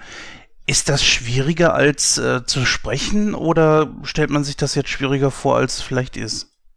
Ach nein, nein. Also wir haben das Orchester. Also allein, ich, es ist ja der Rahmen ist ja komplett vorgegeben. Also nicht nur beim Cartoon äh, äh oder es gab ja auch dieses dieses Realmusical, was gerade was verfilmt wurde, ähm, Annie. Und ähm, allein durch das Orchester sind ist der Takt und der Rhythmus ist es ja alles vorgegeben, der Rahmen, in dem ich mich bewegen muss. Und insofern denke ich, ist das genau dasselbe. Also man muss singen können, man muss äh, den Ausdruck äh, in die Stimme legen können, man muss die Töne halten können. Also das ist natürlich die erste Voraussetzung dafür. Aber letzten Endes ist es, halte ich das nicht für schwieriger als eine normale Synchronisation, Sprachsynchronisation. Sie sprechen ja auch Hörspiele, wie Sie es eben erwähnt haben. Jetzt gibt es ja auch so viele Touren momentan, äh, wie die von denen der drei Fragezeichen. Oder auch Prima Vista Lesung gibt es ja auch. Äh, Finde ich super. Ja. Also was die drei Fragezeichen, was die drei da, was die drei Jungs angeht, das finde ich einfach genial, dass die das so geschafft haben und äh, sie haben es ja nicht mal drauf angelegt. Es ist ja einfach passiert und ich finde das toll. Also ich finde das wirklich ganz toll. Ich würde das auch sofort mitmachen, ähm, weil ich glaube, dass das auch eine große Gaudi ist. Und ich habe äh, ein, zwei Mal die Gelegenheit gehabt, auch vor, vor wirklich so mehreren zehntausend Leuten aufzutreten. Und für die drei ist das ja mittlerweile auch normal. Und das ist schon, das bringt Spaß. Das bringt wirklich Spaß. ja, das glaube ich auf jeden Fall. Ich war ja auch mal auf einer dieser Touren und das war wirklich ein grandioses Feeling. Dass 10.000 Leute da sitzen und mit diesen Jungs da mitfiebern, ist schon unglaublich. Ja, glauben Sie eigentlich, dass es äh, bei einem Schauspieler, dem man fest seine Stimme leiht, einfacher ist in der Synchronbranche? Oder dass man eher ja nicht so festgelegt ist? Das hängt ja davon ab, ob man ähm, demjenigen sagt, dass er mit einer Rolle einen Durchbruch erzielt hat. Also das ist ja beim Fragen Sie Horst Tappert mit Derrick, also das ist jetzt schon ewig äh, lange her, oder andere Leute, die mit einer Rolle, Romy Schneider äh, ist dann nach Frankreich äh, gegangen, weil sie hier in, äh, in Deutschland und ist nur noch mit Sissy irgendwie unterwegs war. Also ich denke, sowas ähm, kann passieren, aber mh, mm, also erstens mal ist das nicht, also bei mir nicht der Fall, Gott sei Dank. Also ich habe wirklich eine ganz große Bandbreite, für die ich engagiert werde. Manche Regisseure würden bei manchen Rollen gar nicht auf die Idee kommen, mich zu besetzen, weil sie mich in der äh, äh, Farbe nicht sehen. Dann kommen dann andere auf die Idee und dadurch hat sich das bei mir jetzt so nie ergeben. Bei mir ist es nicht passiert, da bin ich auch froh drum. Es gibt Vor- und Nachteile. Also ich denke, der Vorteil liegt auch sicherlich darin, dass in Anführungsstrichen der Marktwert auf einmal äh, sehr steigt oder man einfach auch immer eine feste Geschichte hat, wo man weiß, da kommt jetzt regelmäßig was rein oder so. Also keine Ahnung. Also mir persönlich ist aufgefallen, dass der O-Ton scheinbar in Deutschland immer beliebter wird und auch immer mehr Kinos zeigen äh, Filme nur noch im O-Ton. Was glauben Sie, woher dieser Trend kommt, beziehungsweise wird sich das irgendwann auf die deutsche Synchro auswirken? Also ich glaube es nicht. Ich glaube, es wird, es wird immer eine Synchronisation geben. Ähm, ich kenne natürlich die Diskussion darum, äh, ob der O-Ton besser ist und ich kenne auch Artikel, die also eine Synchronisation komplett verteufeln. Der Punkt ist doch, wir haben eine Muttersprache. Jeder von uns träumt in seiner Muttersprache. Und mit dieser Sprache wachsen wir auf und sind in der Lage, jede Nuance, jede Reaktion und jede Nuance zu verstehen. Und ich wage einfach zu bezweifeln, wenn man nicht gerade zweisprachig aufgewachsen ist oder weiß ich drei Jahre im Ausland irgendwo verbracht hat, äh, dass man im Englischen geht vielleicht noch, aber dass man weiß ich, äh, wenn man äh, Deutschland ist, äh, in eine polnische oder eine tunesische oder eine indische Produktion, ähm, äh, das muss ja nicht nur Bollywood sein. Also ich meine wirklich, äh, das können wir nicht verstehen. Und äh, im Englischen bin ich auch der Meinung, dass wir nicht alles mitbekommen, was da äh, sozusagen von den Kollegen gespielt wird. Dann kommt noch hinzu, dass wir natürlich in der Mischung hier in Deutschland die Sprache auch noch ein bisschen weiter vorne holen. Also wenn ich in Amerika oder in England mal im Kino war, hatte ich manchmal auch große Probleme, äh, die Kollegen überhaupt zu verstehen, weil die, die Mischung eine ganz andere ist als die, die wir hier gewohnt sind. Und insofern, was Untertitel angeht, was ich mal auf einem Filmfest erlebe, weiß ich, wo ich da überall war mal und, und Filme geguckt habe, das kann man einfach alles nicht so schnell lesen. Also ich finde Untertitel sehr störend und sehr ablenkend. Wenn dann das Argument kommt, ja, man kann nicht hundertprozentig einen Wortwitz aus dem Englischen oder Französischen oder Portugiesischen übersetzen, das stimmt. Aber ähm, meistens versuchen die Leute in der Synchronbranche da wirklich auch ihr Bestes zu geben, wenn man ihnen auch die Zeit gibt. Das hängt natürlich auch von der Produktion ab und von den Produktionsbedingungen. Und da wird auch schon darauf geachtet, dass solche Wortgeschichten, Wortspiele ähm, adäquat ins Deutsche übersetzt werden. Das ist dann halt keine eins zu eins Übersetzung, aber eben halt dem deutschen Sprachraum angemessene Übersetzung. Und ähm, das finde ich wird manchmal viel tiefmütterlich äh, in der Öffentlichkeit beurteilt. Wir geben uns da Mühe, wir versuchen da unser Bestes zu geben. Und mir ist es wesentlich lieber, einen Film in Deutsch zu sehen, der gut synchronisiert ist, als einen Film mit Untertitel zu sehen. Weil das lenkt mich wirklich einfach zu sehr ab. Da ist immer ein halber, halber Teil der Aufmerksamkeit auf dem und dann verliere ich, was da oben der Schauspieler im Bild macht. Nee, bin ich nicht für. Für meine nächste Frage müsste ich ein bisschen weiter ausholen. Mir ist aufgefallen, dass im deutschen Kino in den letzten, ja, sagen wir wohl, das letzte Jahrzehnt, dass besonders so Filme von äh, Tobias Schweighöfer, Till Schweiger, dass die eigentlich so die Szenerie dominieren. Es gibt aber scheinbar in Deutschland kaum einen Markt für Horrorfilme. Wo, was glauben Sie, woher kommt, zumindest im Mainstream, wenn man das so sieht und im Kino, Independent-mäßig, da tut sich ja ein klein bisschen was. Es gibt ja so Regisseure, die das dann machen. Aber ins Kino traut sich damit keiner. Was glauben Sie, woran das liegt?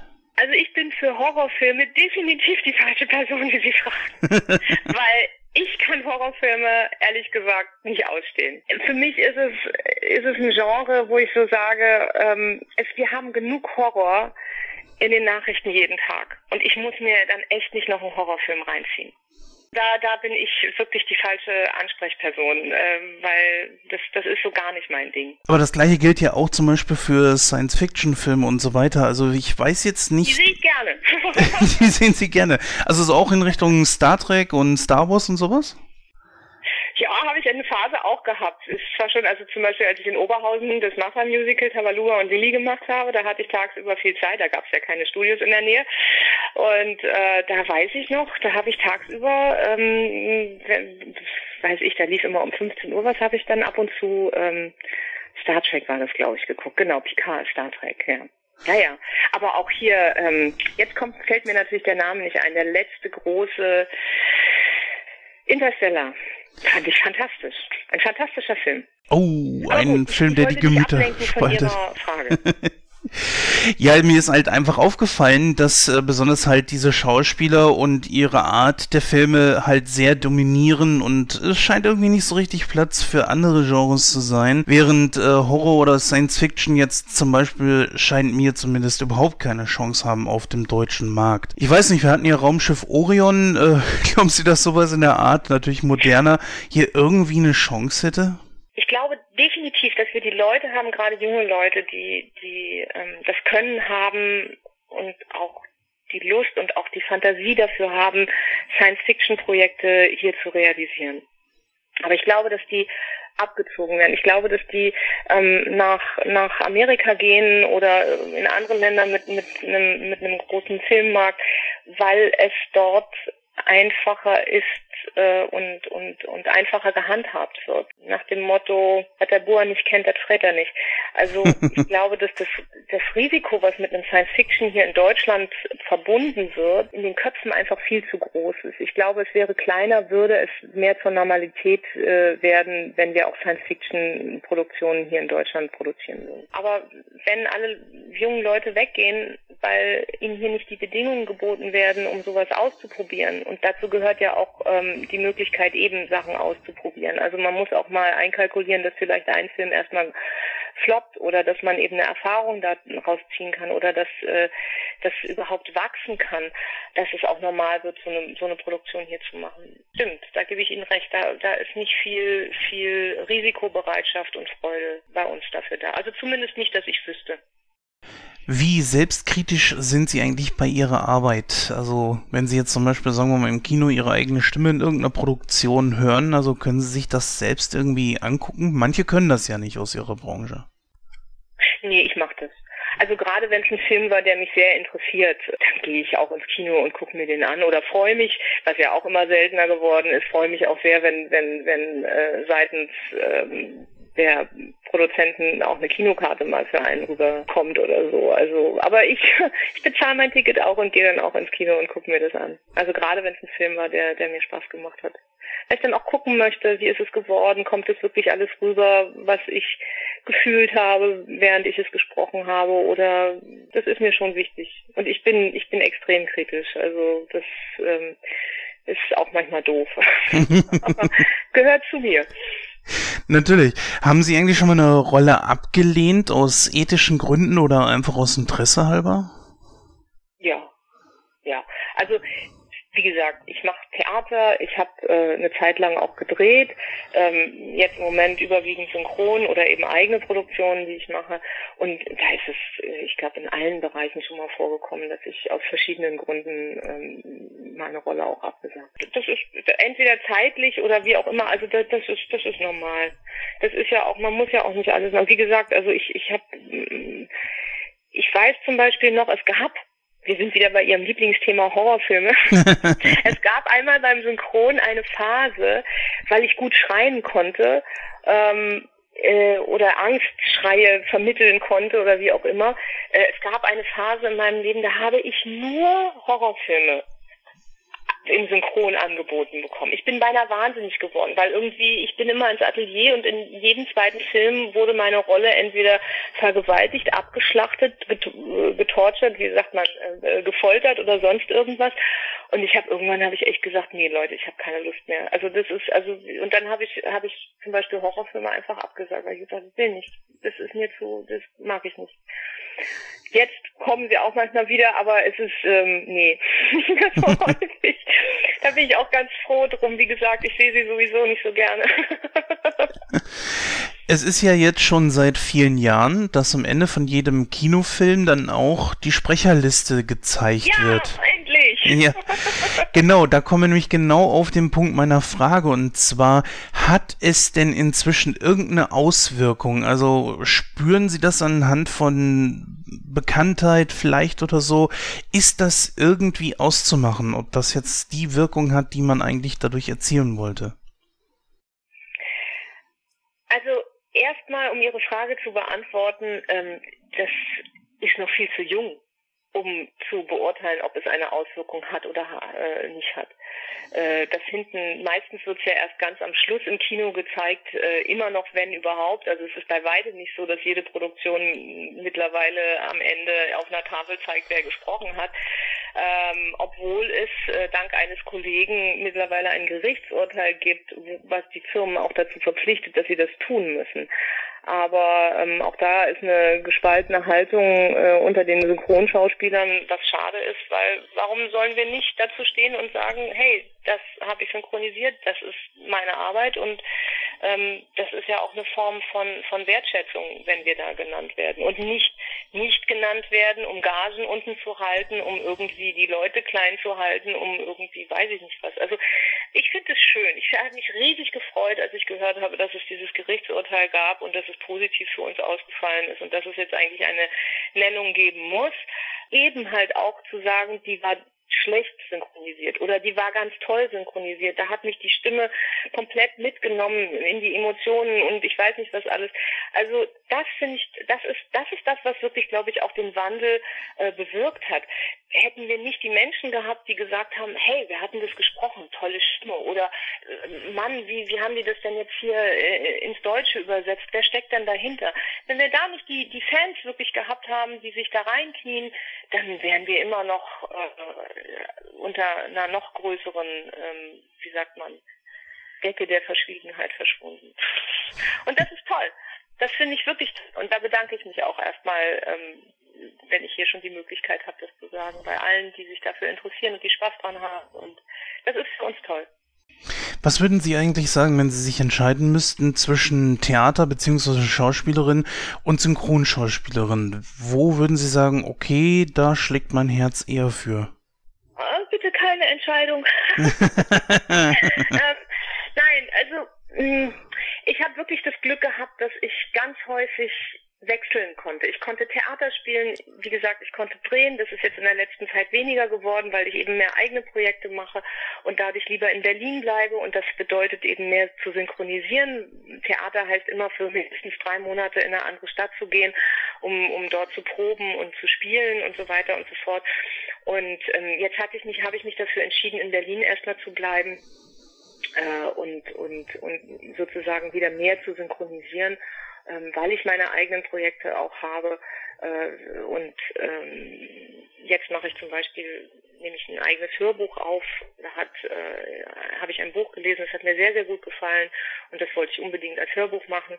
Dann produziere ich gerade auch eine neue CD mit Liedern. Da bin ich Anfang des Jahres in Indien gewesen und habe mit indischen Musikern, die ich schon vor Jahren einmal kennengelernt habe, eine CD aufgenommen. Äh, deswegen war ich auch so schwer zu erreichen in den letzten Wochen, weil wir da gerade mittendrin in dieser Pro Produktion sind, weil wir hier noch ähm, zusätzlich äh, Instrumente aufnehmen in Deutschland.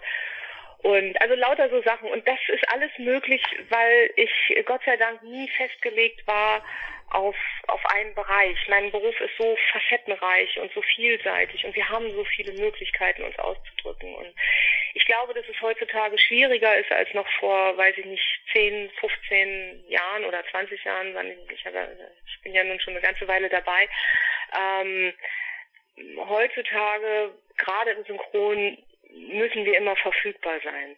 Früher weiß ich noch, war es wesentlich einfacher, dass ich gesagt habe, ich bin jetzt mal Theater spielen und bin wiedergekommen und es hat überhaupt keine, keine Lücke oder kein Loch gegeben. Wenn man, wenn ich heute vom Theater wiederkomme, höre ich ganz häufig, naja, du bist doch weg oder du bist doch weg gewesen. Und ich sage, ja, ja, weg gewesen, aber jetzt bin ich wieder da. Also da die, die Schnelligkeit auch beim Synchron, das ist noch ein weiterer Punkt.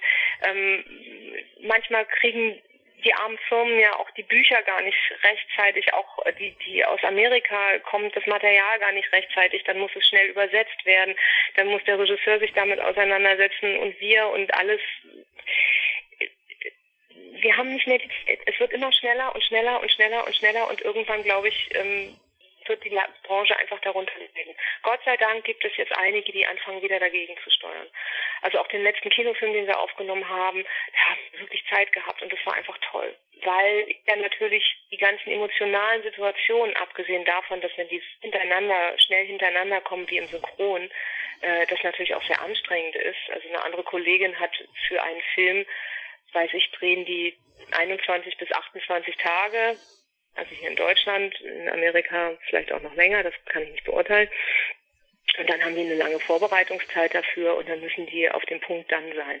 Und ich habe den gesamten Film mit allen Emotionen innerhalb von, weiß ich nicht, ein bis zwei Wochen. Ich schätze das sehr, wenn man im Studio Zeit hat. Dass man wirklich arbeiten kann, dass man wirklich sich die Situation angucken kann, um eben halt darin aufzugehen und da reinzugehen und das wirklich eben zu spielen.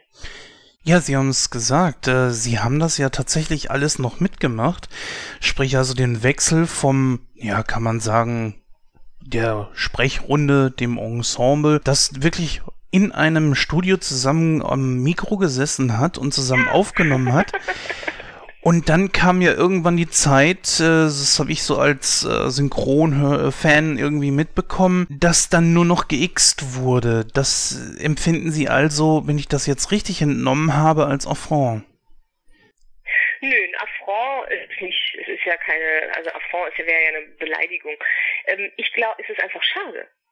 Ähm, es kostet natürlich man muss das können. Es ist eine völlig andere Konzentration, die von mir verlangt wird, die vom Regisseur verlangt wird, weil der hört ja meinen Kollegen hinten. Ich höre ja meinen Kollegen gar nicht mehr. Ein Dialog in einem Film entsteht dadurch, dass zwei Menschen sich unterhalten. Und dadurch, da muss ich natürlich hören, eigentlich, wie spricht mein Kollege das? Und dann kann ich darauf antworten. Und das, das gibt eine völlig andere Tiefe, wenn ich das höre, als wenn ich alles mir nur quasi ehrlich vorstelle. Mittlerweile sind wir so darauf trainiert, uns das vorzustellen, dass das auch geht. Aber wir hatten gerade letztens eine Situation, wo wir mal wieder zu zweit vorm ähm, Mikrofon standen. Mein Kollege war ganz irritiert. Er hat gesagt, ich muss mich erstmal wieder daran gewöhnen. Ich sage, ja, ich finde es klasse. Und, ähm, und unser Regisseur hinten war total begeistert, weil er gesagt hat, Ihr seid beides Profis, ihr seid beides Männer. aber ich höre jetzt trotzdem noch einen Unterschied, dass ihr jetzt zu zweit vor steht. Und es hat trotzdem nochmal, es ist ein, nochmal ein, eine andere Form des Dialogs. Es ist ein anderes Miteinander. Wenn wir, wenn Menschen miteinander reden, wir gehen in ein, eine, eine direkte Kommunikation. Da ist ein energetischer Austausch, sage ich jetzt mal, ähm, was auch immer. Also es passiert einfach etwas, als wenn man alleine steht und ein Take nach dem anderen äh, macht und ähm, ja, also ich, ich finde es schön. Kostet natürlich viel mehr Zeit, wenn man, wenn man mit mehreren Menschen, also mit mehreren Kollegen vom, im, im Atelier noch vom Mikrofon steht. Ja, da sind wir auch schon bei meiner letzten Frage und da würde ich abschließend gerne noch so die Frage stellen, wo wir Sie in der nächsten Zeit hören oder auch sehen werden. Wo werden Sie vielleicht äh, im Theater sein, vielleicht im Fernsehen sogar oder halt eben als Synchronschauspielerin zu hören sein? Also ganz konkret, nächsten Sonntag beim PC-Gottesdienst hier in Berlin. Da singe ich nämlich Solos. Aber ähm, längerfristig, ähm, ich hoffe, dass ich zum Herbst äh, mit der neuen CD-Produktion rauskomme. Äh, das sind äh, Lieder von Paramahansa Yogananda, die ich aufgenommen habe in Indien. Ähm, dann arbeite ich, äh, bin ich im Moment in einer sehr intensiven Vorbereitungsphase für auch für eine Herbstproduktion. Ähm, Einmal mache ich mit meinem Bruder zusammen, Nikolaus Alexander Böll, den kennen ja auch viele äh, aus dem Synchron, einen Abend äh, zusammen auch mit dem Gitarristen Eugene Roger. Ähm, der nennt sich O Eterne Deus, O ewiger Gott.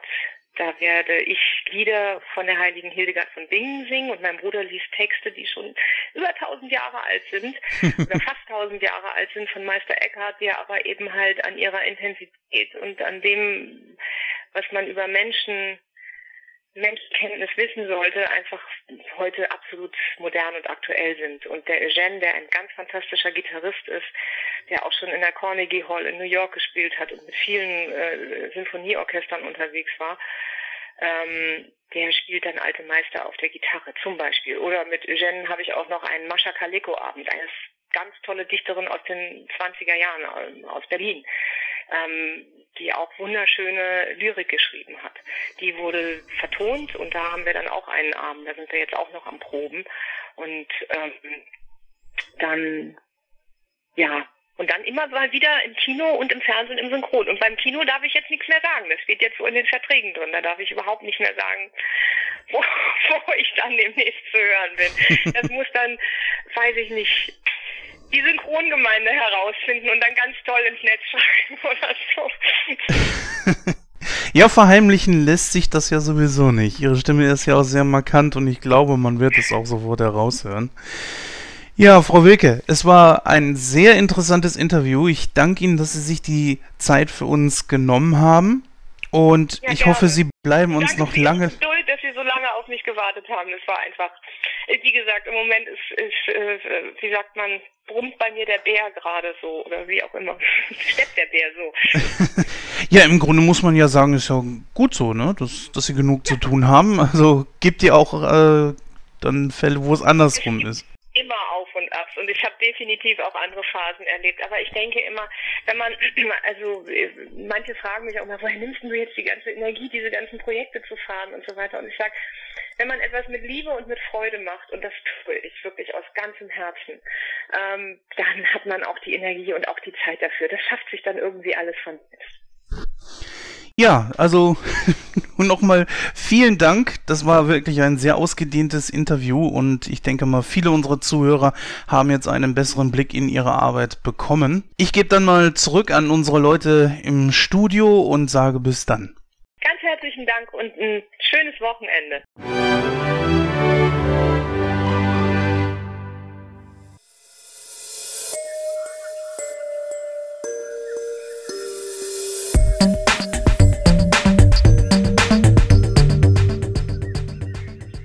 Movie Review ja, dann vielen herzlichen Dank, Alexandra Wilke, für das wirklich tolle und interessante Interview. Wir bedanken uns recht herzlich, dass Sie sich ein wenig Zeit genommen haben, uns ein paar Fragen zu beantworten. Alexandra Wilke, die Stimme von Charlize Theron in dem Film auf, äh, im Auftrag des Teufels und diesem Film werden wir uns jetzt auch widmen. Ja, im Auftrag des Teufels ist unser heutiges Hauptthema und ja, worum geht es da? Nämlich Kevin Lomax ist ein Staranwalt, der mit allen Wassern gewaschen ist und mit äh, und dem jedes Mittel recht ist, um vor Gericht zu gewinnen. Und er hat Erfolg mit seinen Methoden. Eines Tages erhält er die ganz große Chance und wird von einer großen Kanzlei in New York angeworben. Durch seinen neuen Luxus beeinflusst ignoriert Kevin, dass in der Firma Akten verschwinden, die Mitarbeiter krummen Geschäft nachgehen und der Chef Milton selbst wohl vom Teufel besessen zu sein scheint. Ja, im Auftrag des Teufels ist ein Film, der 1997 erschienen ist. Ähm, Länge des Films ist etwa 138 Minuten und freigegeben ist er ab 16 Jahren. In den Hauptrollen haben wir Keanu Reeves als Kevin Lomax, Al Pacino als John Milton, Charlize Theron wurde gespielt von Marie-Anne Lomax und Jeffrey Jones als Eddie Barzoon. Ja, richtig, ganz genau. Wir haben drei großartige Schauspieler hier. Charlize Theron kann man so sagen, ähm, eigentlich noch mehr oder weniger am Anfang ihrer Karriere. Keanu Reeves, ja, ein Schauspieler, den wir eher noch so aus Komödien kennen oder aus, ja, so, so, ich sag mal, mehr oder weniger guten Actionfilmen. Und Al Pacino hat vorhin natürlich Gordon schon einiges zugesagt. Der Mann ist einfach großartig. Scarface, der Pate, die Patenteile halt und äh, ich find's einfach grandios, was hier für ein Cast zusammengepackt wurde. Der Film fängt ja schon sehr äh, kurios an, also er steigt ja direkt ein in eine Verhandlung und da geht es um einen ja, Vergewaltiger.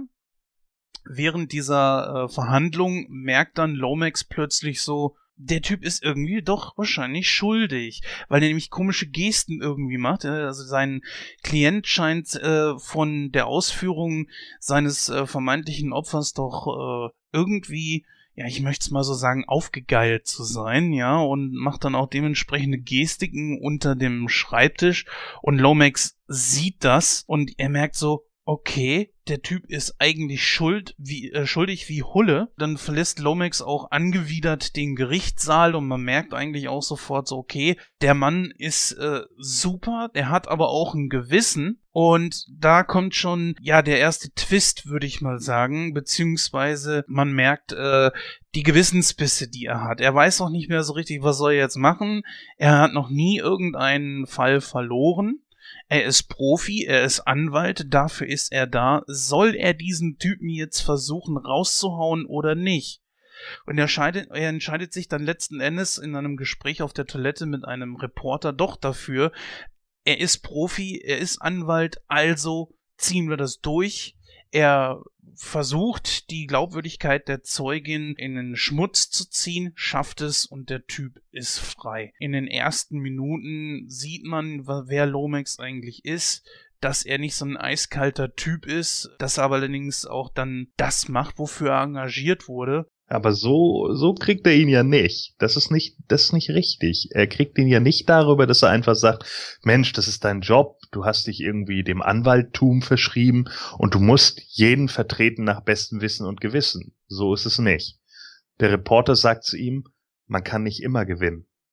Und genau, ja, richtig, genau. genau das geht für ihn nicht. Hier geht es nicht darum, dass er, dass er Anwalt ist und deswegen als Anwalt für seinen Klienten eintritt, obwohl er Gewissensbisse hat, sondern er tritt für sein eigenes Ego ein. Man kann nicht immer gewinnen. Doch, ich kann immer gewinnen. Und das ist der Punkt in dieser Geschichte. Er tritt nur für seinen Klienten ein, weil er selber sich selbst sagt, ich verliere diesen Fall doch nicht, ich bin doch nicht blöd. Genau, richtig. Ja, und er schafft es tatsächlich. Er kann die Glaubwürdigkeit der Zeugen so dermaßen in den Schmutz ziehen, dass die Geschworenen ihr nicht mehr glauben und damit ein Freispruch erwirkt wird. Ja, man merkt ja auch dann äh, ganz zum Schluss, also nachdem die Verhandlung vorüber ist, dass äh, Lomax Klient dann auf ihn zukommt und sagt, ja, wir haben es geschafft und so weiter und ja, der möchte mit ihm eigentlich auch gar nichts mehr zu tun haben. Also Lomax hat es äh, getan und dann macht der ganze Film ja auch schon einen großen Schnitt. Äh, sie sollen umziehen. Er wurde von einer großen Kanzlei wohl irgendwie abgeworben und Ja, dann nimmt das Schicksal eine ganz, ganz böse Wendung für diesen Star-Anwalt. Er sieht sich jetzt der, den ganz großen Geld gegenüber und könnte mit die größten Fälle überhaupt übernehmen und das passiert dann letzten Endes ja auch. Ich persönlich finde, besonders diese Anfangsgeschichte zeigt viel über Lomax, äh, dass das nicht einfach nur so ein eiskalter Typ ist, sondern dass er er glaubt eigentlich wirklich scheinbar an das Gute in den Leuten, beziehungsweise das, was die ihm gesagt haben, und ist echt angewidert von seinem Klienten, der scheinbar wirklich dieses Mädchen vergewaltigt hat, beziehungsweise, äh, glaube ich, sexuell belästigt hat. Und das nicht nur mit ihr. Wie siehst du das, Christoph? Ist da irgendwie, äh, ist das gut, am Anfang gleich zu sehen, dass der Typen so in sich eigentlich zerrissen ist? Naja, also ich würde jetzt nicht sagen, dass das am Anfang so eindeutig ist. Also wie Gordon das vorhin ja schon gesagt hat, als der Reporter zu ihm sagte, ja, man kann nicht immer gewinnen. Das, um da mal ganz kurz, nur wirklich nur ganz kurz einen Schwenker ans Ende hin zu machen, da sieht man es ja auch, weil da wird der Charakter von ihm ja auch richtig deutlich. Ähm, aber dazu kommen wir ja nachher. Ähm, weil er, er, er, er, ist, er, hat, er hat halt so ein großes Ego, dass er halt sagte, nee, ich verliere diesen Fall nicht. Ich will diesen Fall ja auch gar nicht verlieren, weil er steht ja im Mittelpunkt. Er ist der Staranwalt und wenn er den Fall verliert, ja, dann wird sich natürlich auch dementsprechend die Presse auf ihn stürzen und das spielt sich ja schon so in seinem Kopf ab und deswegen versucht er ja auch seinen Klienten, du hast zwar recht, man merkt, er er, er merkt wohl schon, okay, da ist vielleicht was Wahres dran und äh, dass er das vielleicht auch nicht gut findet. Aber das ist ihm aber auch irgendwo scheißegal, weil darum geht's nicht. Es geht ja nur um sein Ego, um seine, um seine Persönlichkeit. Und da geht er über Leichen und das merkt man auch deutlich in der Szene. Ja, schon könnte man so sagen über Leichen. Ich, ich sagte es ja schon, ich finde er, er tut das, was er, was er tun soll. Und nichtsdestotrotz, äh, ob das jetzt nun falsch ist, dass er ihn vertreten hat, wäre es ja sowieso egal gewesen. Äh, ob sein Klient sich jetzt ihn ausgesucht hätte oder irgendjemand anders oder jemand anders hätte den Fall dann letzten Endes übernommen irgendeinen Verteidiger hätte sowieso gegeben, der versucht hätte, seinen eigenen Klienten da rauszuholen. Ja, gut, aber ich meine, ich bin jetzt kein Anwalt, aber auch ein Anwalt kann aber bei einem Schuldgeständnis äh, versuchen, zumindest ein milderes Urteil zu erwirken und nicht gleich versuchen, den, äh, den Klienten freizuhauen. Aber gut, okay, der Klient hat ja auch von Anfang an gesagt, er wäre unschuldig, also musst du ja als Anwalt dann natürlich auch die Interessen deines Klienten vertreten und dann natürlich auch versuchen, das, was der Klient möchte, nämlich freigesprochen werden, dass du das natürlich dann auch möglichst versuchst, ne, wenn du ein guter Anwalt bist. Ich habe den, den Lomax auf alle Fälle ähm, schon als eiskalten Anwalt gesehen. Ne, dem es eigentlich scheißegal ist, ob das Mädchen da jetzt vergewaltigt wurde oder nicht. Und dass ihm einfach, glaube ich, sein Ego im Weg stand. Also so habe ich das empfunden und gesehen. Wenn man manchmal so in die Augen von ihm geguckt hat, von Lomax, da war so dieses kleine Funken, wo doch so ah, es ist nicht richtig, was ich tue, aber das Ego war größer. Und er brauchte das für sich. Er ist nun mal kein Verlierer und das wird ja im späteren Film läuft das ja noch ein bisschen weiter so. Und das zeigt er einfach auch und das präsentiert er auch so. Für mich hat sich zu dem Zeitpunkt allerdings noch kein Stück irgendwie abgezeichnet, worum es in diesem Film überhaupt gehen soll. Im Auftrag, äh, im Auftrag des Teufels hatte für mich am Anfang schon irgendwie so gut, du bist als Anwalt halt eben dort, du vertrittst halt eben Leute, die dann auch schuldig sind, ne, und wahrscheinlich auch schuldig wie die Hölle, scheißegal, was sie getan haben, ob nun Mörder, Vergewaltiger oder was auch immer. Und deswegen dachte ich mir, so wäre das eher so auf die Zerrissenheit eines Anwaltes äh, gemünzt. Nicht direkt im Sinne von dessen, was dann letzten Endes auch wirklich kommt. Übrigens, liebe Hörer, hier dann eine Spoilerwarnung. Wir werden natürlich komplett den Film ähm, spoilern wir wollen ihn natürlich auch durchbesprechen. Ja, aber Gordon, du hast ja eben schon richtig schön reingehauen. Äh, deine Meinung zu dem Anfang des Films? Natürlich gibt es diesen Moment, wo Kevin Lomax einmal mit sich selbst hadert. Ja, weil er eben wie sieht, dass Gettis heißt der Lehrer, glaube ich, ja diese, diese Reibebewegung, die er unten bei dem Mädel gemacht hat, auch unten am Tisch vollführt, weil er sich in dem Moment einfach, er ist ein Triebtäter, ja, und er geilt sich halt daran auf, dass das Mädchen nochmal wieder Angst hat. Und das sieht er ja. Und denkt dann in dem Moment, scheiße, der Typ ist schuldig. So, er legt seinen Ehering ab und äh, setzt sich irgendwie vor den Spiegel und hadert mit sich selbst für einen kurzen Moment. Und dann kommt eben die Eitelkeit zum Tragen. Ja, mein Ego ist wichtiger als alles andere. Da passt der Titel ja auch schon ziemlich gut. Es ist vollkommen irrelevant, ob irgendein anderer Anwalt dann kommt und ihn vertritt oder sonst irgendwas. Das ist keine Ausrede. Wir müssen hier einfach klarstellen, hier wird mit moralischen Grundsätzen gehandelt. Ja, und moralisch weiß Kevin Lomax, das, was ich hier mache, ist falsch. Der Typ ist schuldig er boxt sie trotzdem raus über justiziarische Tricks. Ja, das ist genau das, was ich mich da an dem Anfang einfach so gefragt habe. Äh, es ist zwar irgendwo moralisch fragwürdig, aber es ist sein Job, verdammt. Ne? Äh, das ist nun mal einfach das Problem, wenn du, wenn du Anwalt bist, musst du einfach damit rechnen, dass Leute ein sehr hohes Verbrechen begangen haben, beziehungsweise sie dich auch anlügen, was ja offensichtlich dieser Gettys, wie du gerade sagtest, wie er wohl heißt, dass der das äh, getan hat. Und ich bin da der Meinung, auch wenn das natürlich äh, sich nicht gerade so toll anhört, dass Lomax da seinen Job zu machen hat. Denn wie gesagt, wenn er geht, kommt sowieso ein anderer nach. Das heißt, irgendjemand wird diesen Typen auf jeden Fall verteidigen. Von daher kann er dieses äh, auch zu Ende bringen. Und er bringt es ja auch zu Ende. Und er hat Erfolg. Aber das ist ja auch die Krux an der ganzen Geschichte. Er fragt sich ja gar nicht, warum er diesen Erfolg hat. Und da kommt man ja dann erst später drauf. Naja, ja. Naja, also es ist ja schon so, also wenn wir jetzt nach deiner Logik gehen, könnte ich natürlich theoretisch auch sagen, ja, ich war halt KZ-Wärter, ne? Das, war halt ein Job, den hatte ich zu machen. So, das sieht heute auch keiner mehr so. Weil alle Leute eindeutig sagen würden, nee, du hättest dich auch dagegen stellen können und es einfach lassen können. Wenn man das nämlich nicht tut, dann wird man anfällig für Regime. Und das haben wir nun schon ein paar Mal gesehen, dass das immer wieder passiert. Hier geht es um eine moralische Grundlage und es ist halt in meinen Augen, moralisch gesehen, es geht jetzt nur um die Moral, moralisch gesehen ist es keine Ausrede zu sagen, ja, ich werde halt dafür bezahlt, das zu machen. Moralisch gesehen gibt es keine Ausrede, jemanden, der sich falsch verhalten hat, zu schützen. Ja, doch, könnte man so sehen, ja. Aber unterm Strich, wie gesagt, wird ja immer irgendwer nachkommen. Und es ist ja halt nun mal so, dafür ist er ja Anwalt geworden. Ich meine, dafür gehst du daher und versuchst dann für jeden das Beste auch irgendwo rauszuholen. Dass das moralisch natürlich sehr, sehr fragwürdig ist, das ist klar. Ja, also soweit die erste Szene. Ähm, dann ist es ja so, wie du auch schon vorhin kurz angedeutet hast, Jens, dass ähm, ja, Lomax dann halt das Angebot in New York bekommt und dieses natürlich auch annimmt.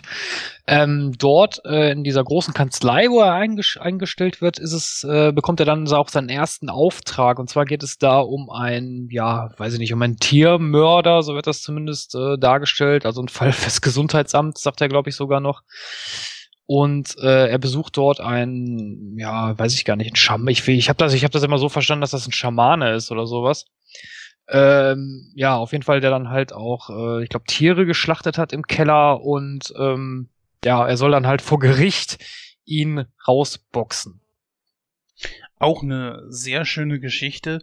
Wieder so ein Ding, so, ähm, ja, ich meine, der Lomax hat eine wirklich gute Verteidigung gehabt, dass äh, aufgrund von religiösischen, äh, religiösischen, aufgrund von religiösen äh, Riten, dass dieser Mann da ja im Grunde genommen nichts Schlimmes gemacht hat. Genauso wie halt, äh, ob das nun für jeden Vegetarier oder jeden Tierschützer nun gut oder schlecht ist, sei mal dahingestellt, ist nun mal so.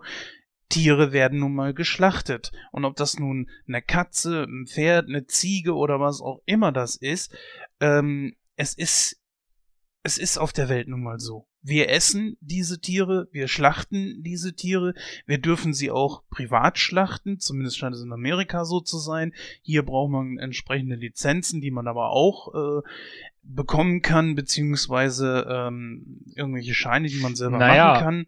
Naja, es ging ja nicht nur um das Schlachten, sondern es ging ja, wie er schon sagte, auch um, die, um das Gesundheitsamt, nämlich darum, dass das auch alles äh, steril, also ne, wie man halt schlachtet, dass das auch steril und äh, da auch gewisse äh, ähm, Verhaltensregeln eingehalten werden. Und das war ja so nicht der Fall.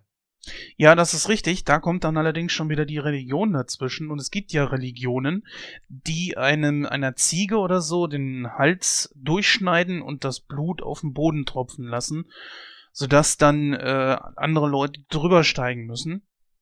Gibt es ja. Ich fand das sehr logisch, was da ausgearbeitet wurde. Ich finde, das ist ein sehr, sehr gut ausgearbeitetes Drehbuch gewesen. Und man sieht ja auch, mit, mit was für wirklichen Extremfällen dieser Lomax sich dann äh, befassen muss. Naja, also ich meine, hier geht es ja nicht um einen normalen Schlachtvorgang, sondern Philipp Moyer in dem Film. Äh, fand ich übrigens äh, äh, super vertreten von Delroy Lindo. Äh, begeht hier ein Ritual, ja? Es ist, äh, es ist ein Opfer für ein biblisches Ritual. Er betet den Teufel an. Darum geht's da. Ne? Der Mann ist Voodoo-Priester. So, das ist auch der Grund, warum er hinterher diese Kalbszunge mit den Nägeln rausholt. Und der Anwalt dann nicht mehr antworten kann, weil er die gesamte Zeit husten muss, weil er diese Nägel in die Kalbszunge schlägt und der Anwalt durch den Voodoo-Trick die ganze Zeit husten muss. Wo ja dann Lomax plötzlich mitbekommt, irgendwas stimmt hier nicht. Er hat eine Ziege umgebracht für ein satanisches Ritual. Und Kevin Lomax rechtfertigt es damit, naja, er hat sie geschlachtet. Mehr oder minder, um sie zu verzehren. Er sagt ja selber, es ist ein Fall fürs Gesundheitsamt und es ist ein Test. Er will testen, ob ich es schaffe. Ja? Und genau darum geht es ja im Endeffekt auch. Es wird ja nur getestet, wie weit können wir gehen, wann haut er wen raus und für welchen Zweck. Hier geht es darum, dass Philipp Moyer den Teufel anbietet, dafür ein lebendiges Tier bei lebendigem Leibe quält und umbringt und es dann eben für dieses satanische Ritual getötet wird. Und er zieht es so auf, als wäre es ein Schlachtprozess in einer Metzgerei. Das ist nicht dasselbe. Nee, das nicht, aber er bringt es ja natürlich sehr gut und auch logisch rüber, ne? Im Punkte von religiösen, also es ist ja sowieso Religionsfreiheit. Und es ist ja nun mal so, dass in verschiedenen Religionen, äh, mir fällt gerade erstmal nur eine ein, aber dass so etwas halt äh, nun mal ist, dass Tiere getötet werden und deswegen kam es mir logisch rüber. Wie war Ja. das bei dir, Lara? Ich bin auch gerade total überrascht, ähm, was Gordon gerade gesagt hat, weil ich habe es genauso äh, nicht empfunden, wie du das gesagt hast. Ich habe es ähm, wirklich so gesehen, wie es verkauft wurde. Ne, das ist ein religiöse, religiöse Mist. Ein- ne, dass das halt eine Schlachtung gewesen ist, dass das genau nach der Religion so gewesen ist. Und ich habe das total abgenommen und habe, als ich den Film geguckt habe, mich darüber so aufgeregt, wann kriegt er dieses dämliche Husten mal in den Griff? Und ich dachte mal, mein Gott, hör doch mal auf, das nervt total. Ich verstehe gar nicht, was der andere sagt. Jetzt verstehe ich's. Ja gut, das, das mit der Zunge, das mit der Ja. Zunge habe ich, hab ich schon verstanden. Also warum der, der Anwalt dann nachher gehustet hat. Also das habe ich schon in, in Verbindung gebracht, weil, äh, wie gesagt, also ich bin jetzt nicht davon ausgegangen, dass das ein Voodoo-Priester ist. Ich habe mehr Mhm. so einen Schaman oder sowas im Kopf gehabt. Äh, aber das war mir schon klar. Aber ich habe mir eigentlich gedacht, das macht er nur, um eben den Prozess auch äh, zu beeinflussen. Was, er- was er, glaube ich, auch sagt. So, ja, äh, es gibt, ich weiß nicht mehr, den genauen Wortlaut weiß ich nicht mehr. Er sagt ja irgendwas, ich, ich unterstütze sie oder irgendwie sowas, sagt er ja, und dann haut er ja die Nägel in die Zunge rein. Genau. Ähm, das habe ich schon in Verbindung gebracht, aber ich bin jetzt nicht, äh, ich habe das nicht so verstanden, dass er den Teufel anbetet. Also das, äh, das war mir nicht so schlüssig. Allerdings, äh, was der Gordon auch gerade gesagt hat, das wird ja auch gesagt, dass das ein Teil ein Test war, um halt eben zu gucken, wie Lomax äh, den da raushaut, weil so, äh, so einfach war das ja nicht. Und äh, er hat sich ja dann auch da zigtausend Bücher bringen lassen, äh, Gesundheitsstatuten, meine ich, von der Stadt New York. Und äh, hat, hat sich dann ja auch nächtelang oder mit dem Fall beschäftigt und er hat ja auch tatsächlich einen Weg gefunden, ihn rauszuhauen. Und das war ja auch genau das, was äh, sein, sein Boss da sehen wollte, nämlich, dass er gewinnt. Ja, es geht darum, das Schlupfloch in dieser Sache zu finden. Und wenn wir davon ausgehen, dass ein religiöser Standard über allen anderen Gesetzen steht, Leute, dann brauchen wir keine Gesetze mehr. Genau darum geht's. Ich zitiere jetzt mal äh, Sam Waterston, ja, alias Jack McCoy aus der Serie Law and Order. Zuerst verantworten sie sich vor uns und dann vor Gott. Das ist die Grundlage für jedes unserer Gesetzessysteme. Ansonsten könntest du hier in der westlichen Welt auch Frauen auspeitschen lassen wegen Unzucht oder ähnliches. Das funktioniert auch nicht. Dass Tiere natürlich niedriger eingestuft werden als Menschen, steht auch laut unserem Gesetz klar fest aber es bedeutet nicht, dass man dann plötzlich Gesetze umgehen kann, nur weil man der Meinung ist, na ja, ich bin hier irgendwie meiner religiösen Pflicht nachgekommen. Und darum geht es. Es gibt einen Grund, warum ich diesen Film ausgewählt habe. Den Film habe ich ausgewählt, weil hier schön aufgezeigt wird, wie man versucht, ein System, das sich aufgebaut hat, immer wieder auszuhebeln mit allen möglichen Tricks. Und das, obwohl man eigentlich weiß, moralisch gesehen ist es falsch. Ich mache es aber trotzdem. Und genau das ist der Punkt.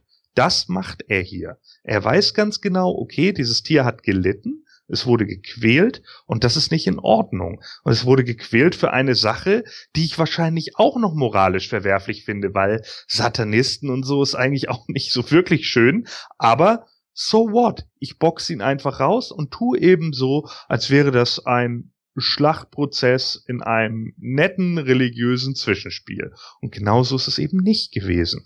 Aber er kann es so verkaufen. Und das ist es. Genau, und deswegen finde ich dieses Drehbuch sehr gut ausgearbeitet ich persönlich zumindest konnte es sehr gut nachvollziehen. Es ist ja zum Beispiel so, ich kann es nicht vergleichen. Ich weiß ja nicht, wie die Gesetze in den USA sind. Sie sind in vielerlei Hinsicht äh, komplett anders als wie in Deutschland. In Deutschland ist es aber nun mal zum Beispiel so, dass ähm, ein Tier ja nicht als Lebewesen gewertet wird vor dem Gesetz, sondern mehr als ähm, Sache. Als Sache. Als, ja, mehr als Nutztier. Sache, richtig, genau. Und da ist halt eben auch die Frage, ob er da in der Richtung nicht in den USA auch irgendwie was hätte machen können. Ja, es ist, ist schwierig. Ich meine, das, man müsste da schon echt die amerikanischen Gesetze zumindest einen Grundplot irgendwie wissen. Ne? Schwierig. Ja. Ja, eine andere Szene, die ähm, auch so äh, währenddessen so ein bisschen abläuft, also so zwischendurch immer ist ja die mit seiner Frau, die ja versucht, das Haus zu streichen, äh, aber sich irgendwie für keine Farbe entscheiden kann, oder beziehungsweise die, ich weiß gar nicht mehr, wer das genau war, war das eine Kollegin von, von Lomax? Oder eine Nachbarin? Ich glaube, die Nachbarin war es, ne? Hm, die Nachbarin. Ja, die ja, das dann ist die, die Frau von einem anderen Anwalt. Ja, genau, richtig. Die dann äh, immer gesagt hat, ja, nein, warum nimmst du denn jetzt das Grün und das andere sah ja schöner aus und ja, man da auch irgendwo so einen geistigen Zerfall irgendwo merkt von der Frau. Wie habt ihr das gesehen?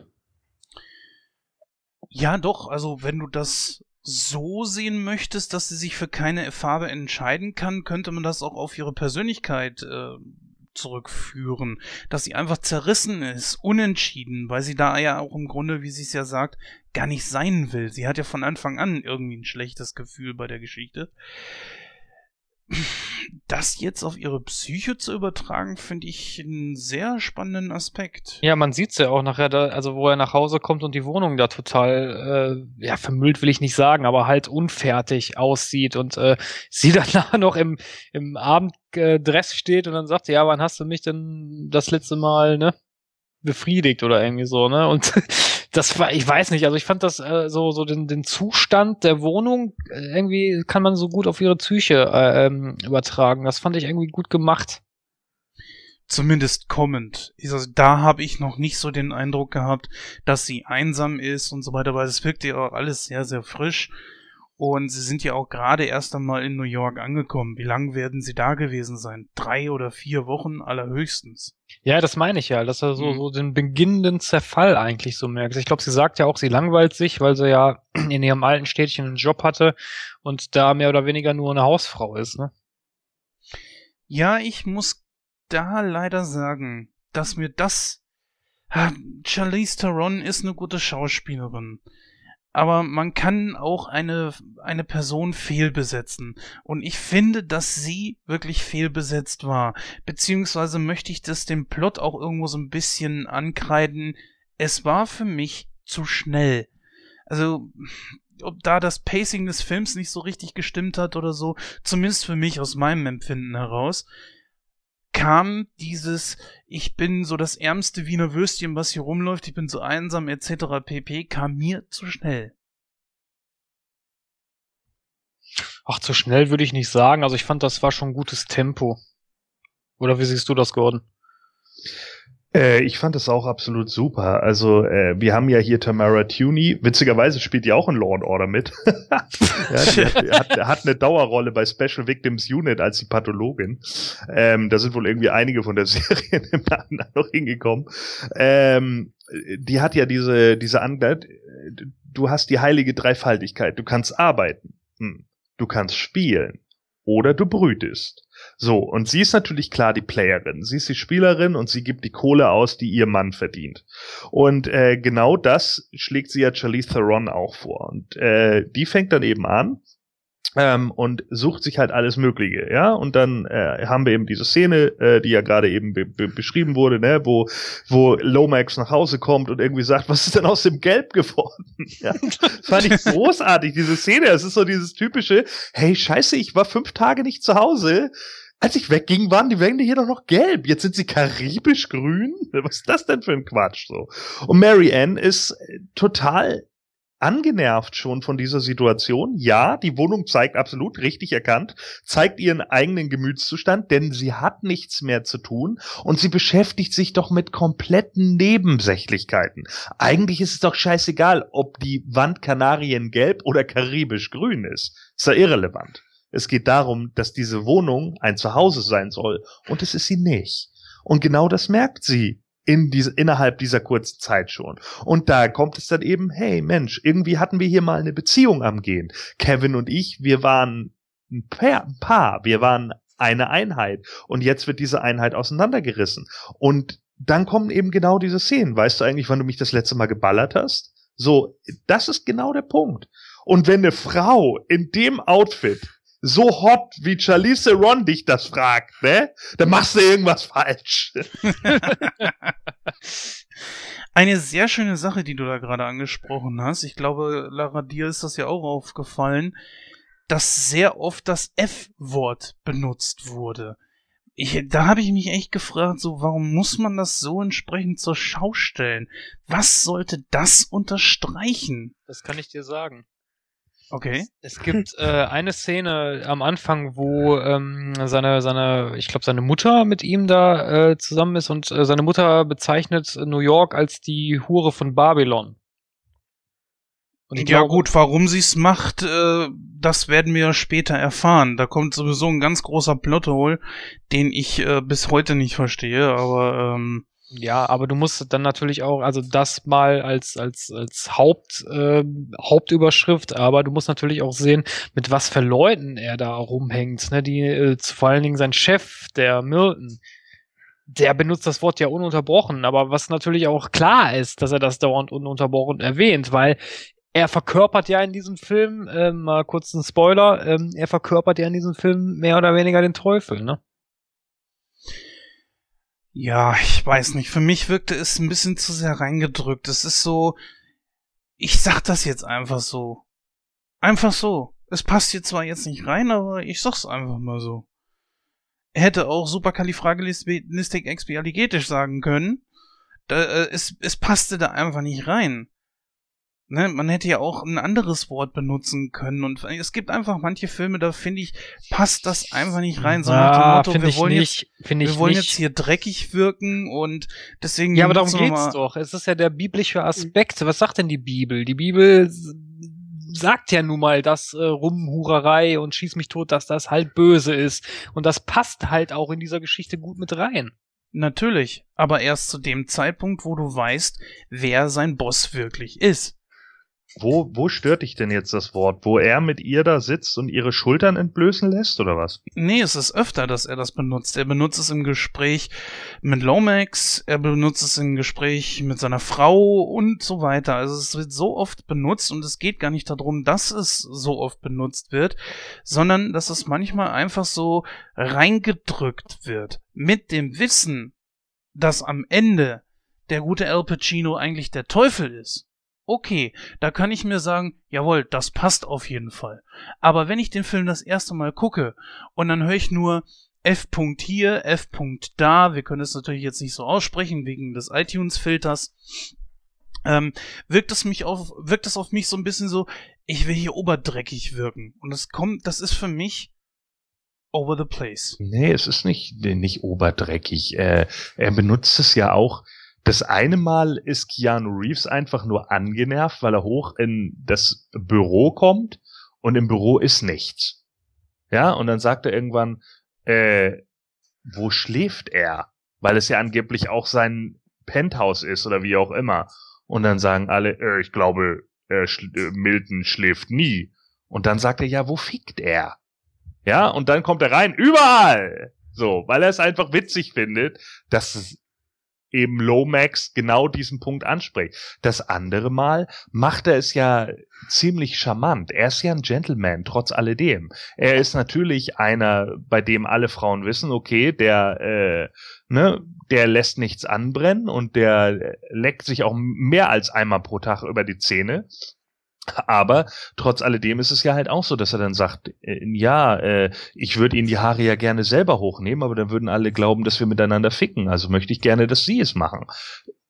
Ich fand das gar nicht so doof, weil in dem Moment merkt sie auch, hm, okay, der bringt hier schon so äh, Sätze, die ich vielleicht nicht so erwartet hätte, aber er ist trotz alledem charmant dabei. Und darum geht's da, denke ich eher. Auf mich hat das ganz klar ähm, gewirkt, dass ähm, erstmal Mary Ann, dass die einfach total einsam ist. Ich glaube, das sollte einmal so rüberkommen. Deshalb auch von ihr auch immer diese Sprüche. Dann halt äh, zu John Milton. Ähm, klar, im Nachhinein wissen wir, warum er auch so gesprochen hat, aber ich finde, es passt auch immer. Ne? Er macht es ja auf einer ganz eleganten Art, auch mit Mary Ann natürlich. Und er holt sich einfach das, was er ähm, meint zu kriegen, ne? Und das tut er auch in allen Varianten. Ja, lass uns diesen Charakter, wo wir da gerade so sind, auch mal kurz eben so ein bisschen beleuchten. Wir wissen klar am Ende, was er ist, wer er ist und so weiter, aber passt diese, diese Darstellung von Al Pacino auf John Milton? Also ich sag ganz klar mal vorweg, ja sehr genial. Dieser Typ ist ein Hammer-Schauspieler und er bringt das rüber, was dieser John Milton bis zu dem Zeitpunkt dann einfach auch darstellen soll. Einen ja, Führer einer großen Anwaltskanzlei und der einfach Geld hat wie Heu und sich alles leisten kann und auch weiß, dass er sich alles nehmen kann, was er will.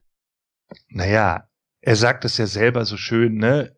Man kann mit Fug und Recht behaupten, dass das 20. Jahrhundert allein mir gehört hat. Und damit hat er ja recht. Denn äh, wenn wir zwei Weltkriege sehen, äh, die mehrere Millionen Menschen in den Tod getrieben haben, in Not und Armut getrieben haben und so weiter und so fort, und wir mittlerweile ein Rechtssystem haben, das moralisch gesehen einfach nur dazu da ist, das nächste Schlupfloch zu finden, um Mörder, Vergewaltiger äh, und Betrüger, die andere Leute irgendwie wieder ins Verderben drücken, irgendwie freizusprechen, dann kann man das natürlich so sehen. Das kommt ja auch nicht von ungefähr. Also äh, John Milton, äh, der Name, ist ja entwendet aus dem äh, Buch Paradise Lost, das verlorene Paradies, äh, und da heißt ja der also der Autor dieses Buches, der heißt ja John Milton, daran haben sie es ja angelehnt. Und ähm, das ist eigentlich ganz witzig. Im Endeffekt nehmen wir ja hier so eine Art von Theodyssee auf. Ja, wir fragen uns halt in dem Film an sich, wer regiert hier eigentlich? Äh, Teufel oder Gott oder halten sich beide raus? Er sagt ja auch, er hält sich grundlegend raus. Ne?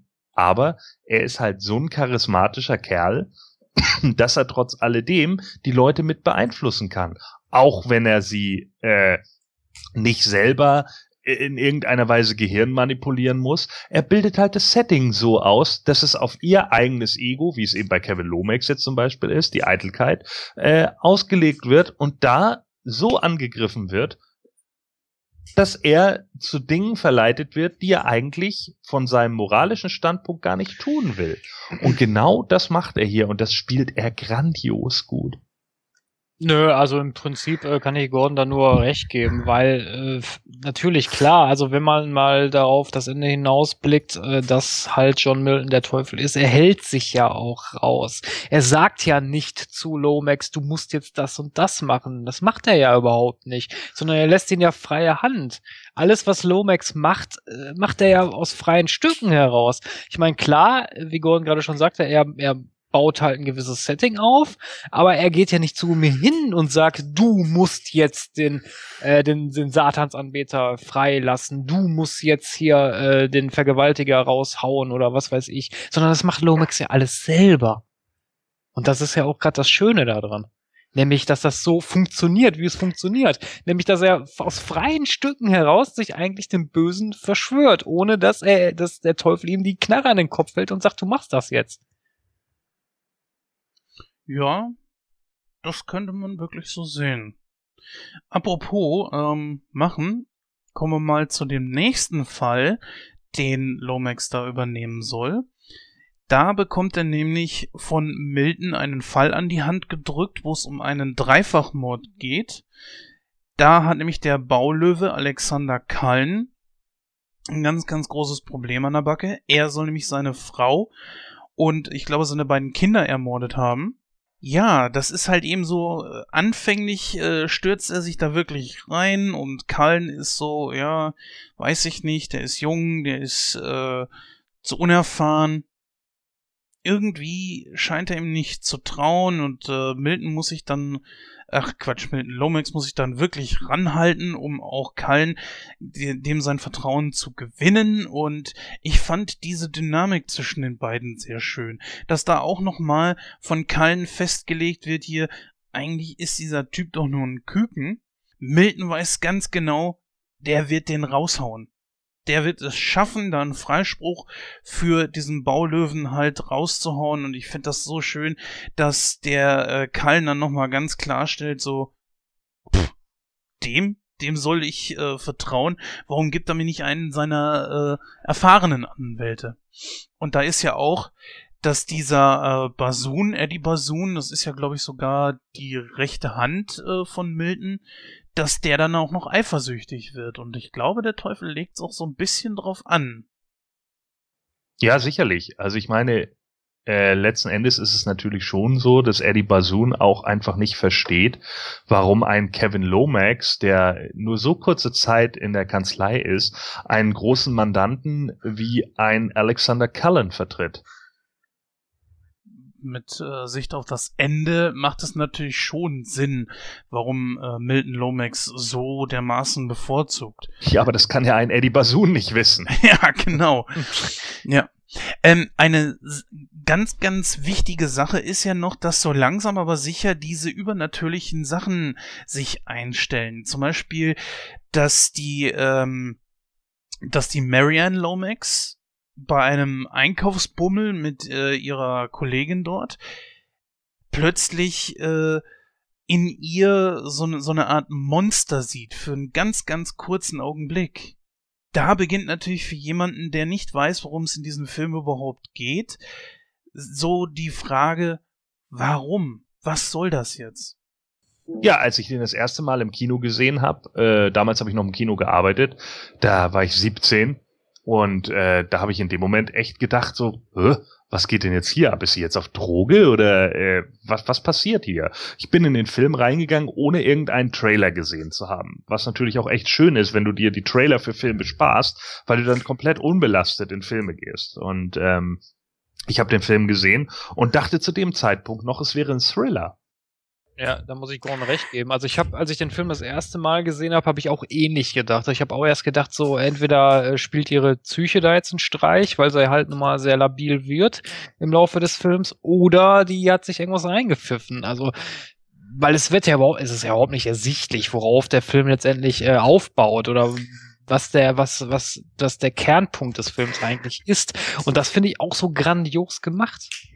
Diese Momente, wie sie einkaufen gehen und dann auf einmal dieses Gesicht so kommt, überraschend gut. Also das war für mich, ähm, wo ich das gesehen habe, das erste Mal habe ich überhaupt nicht mitgerechnet.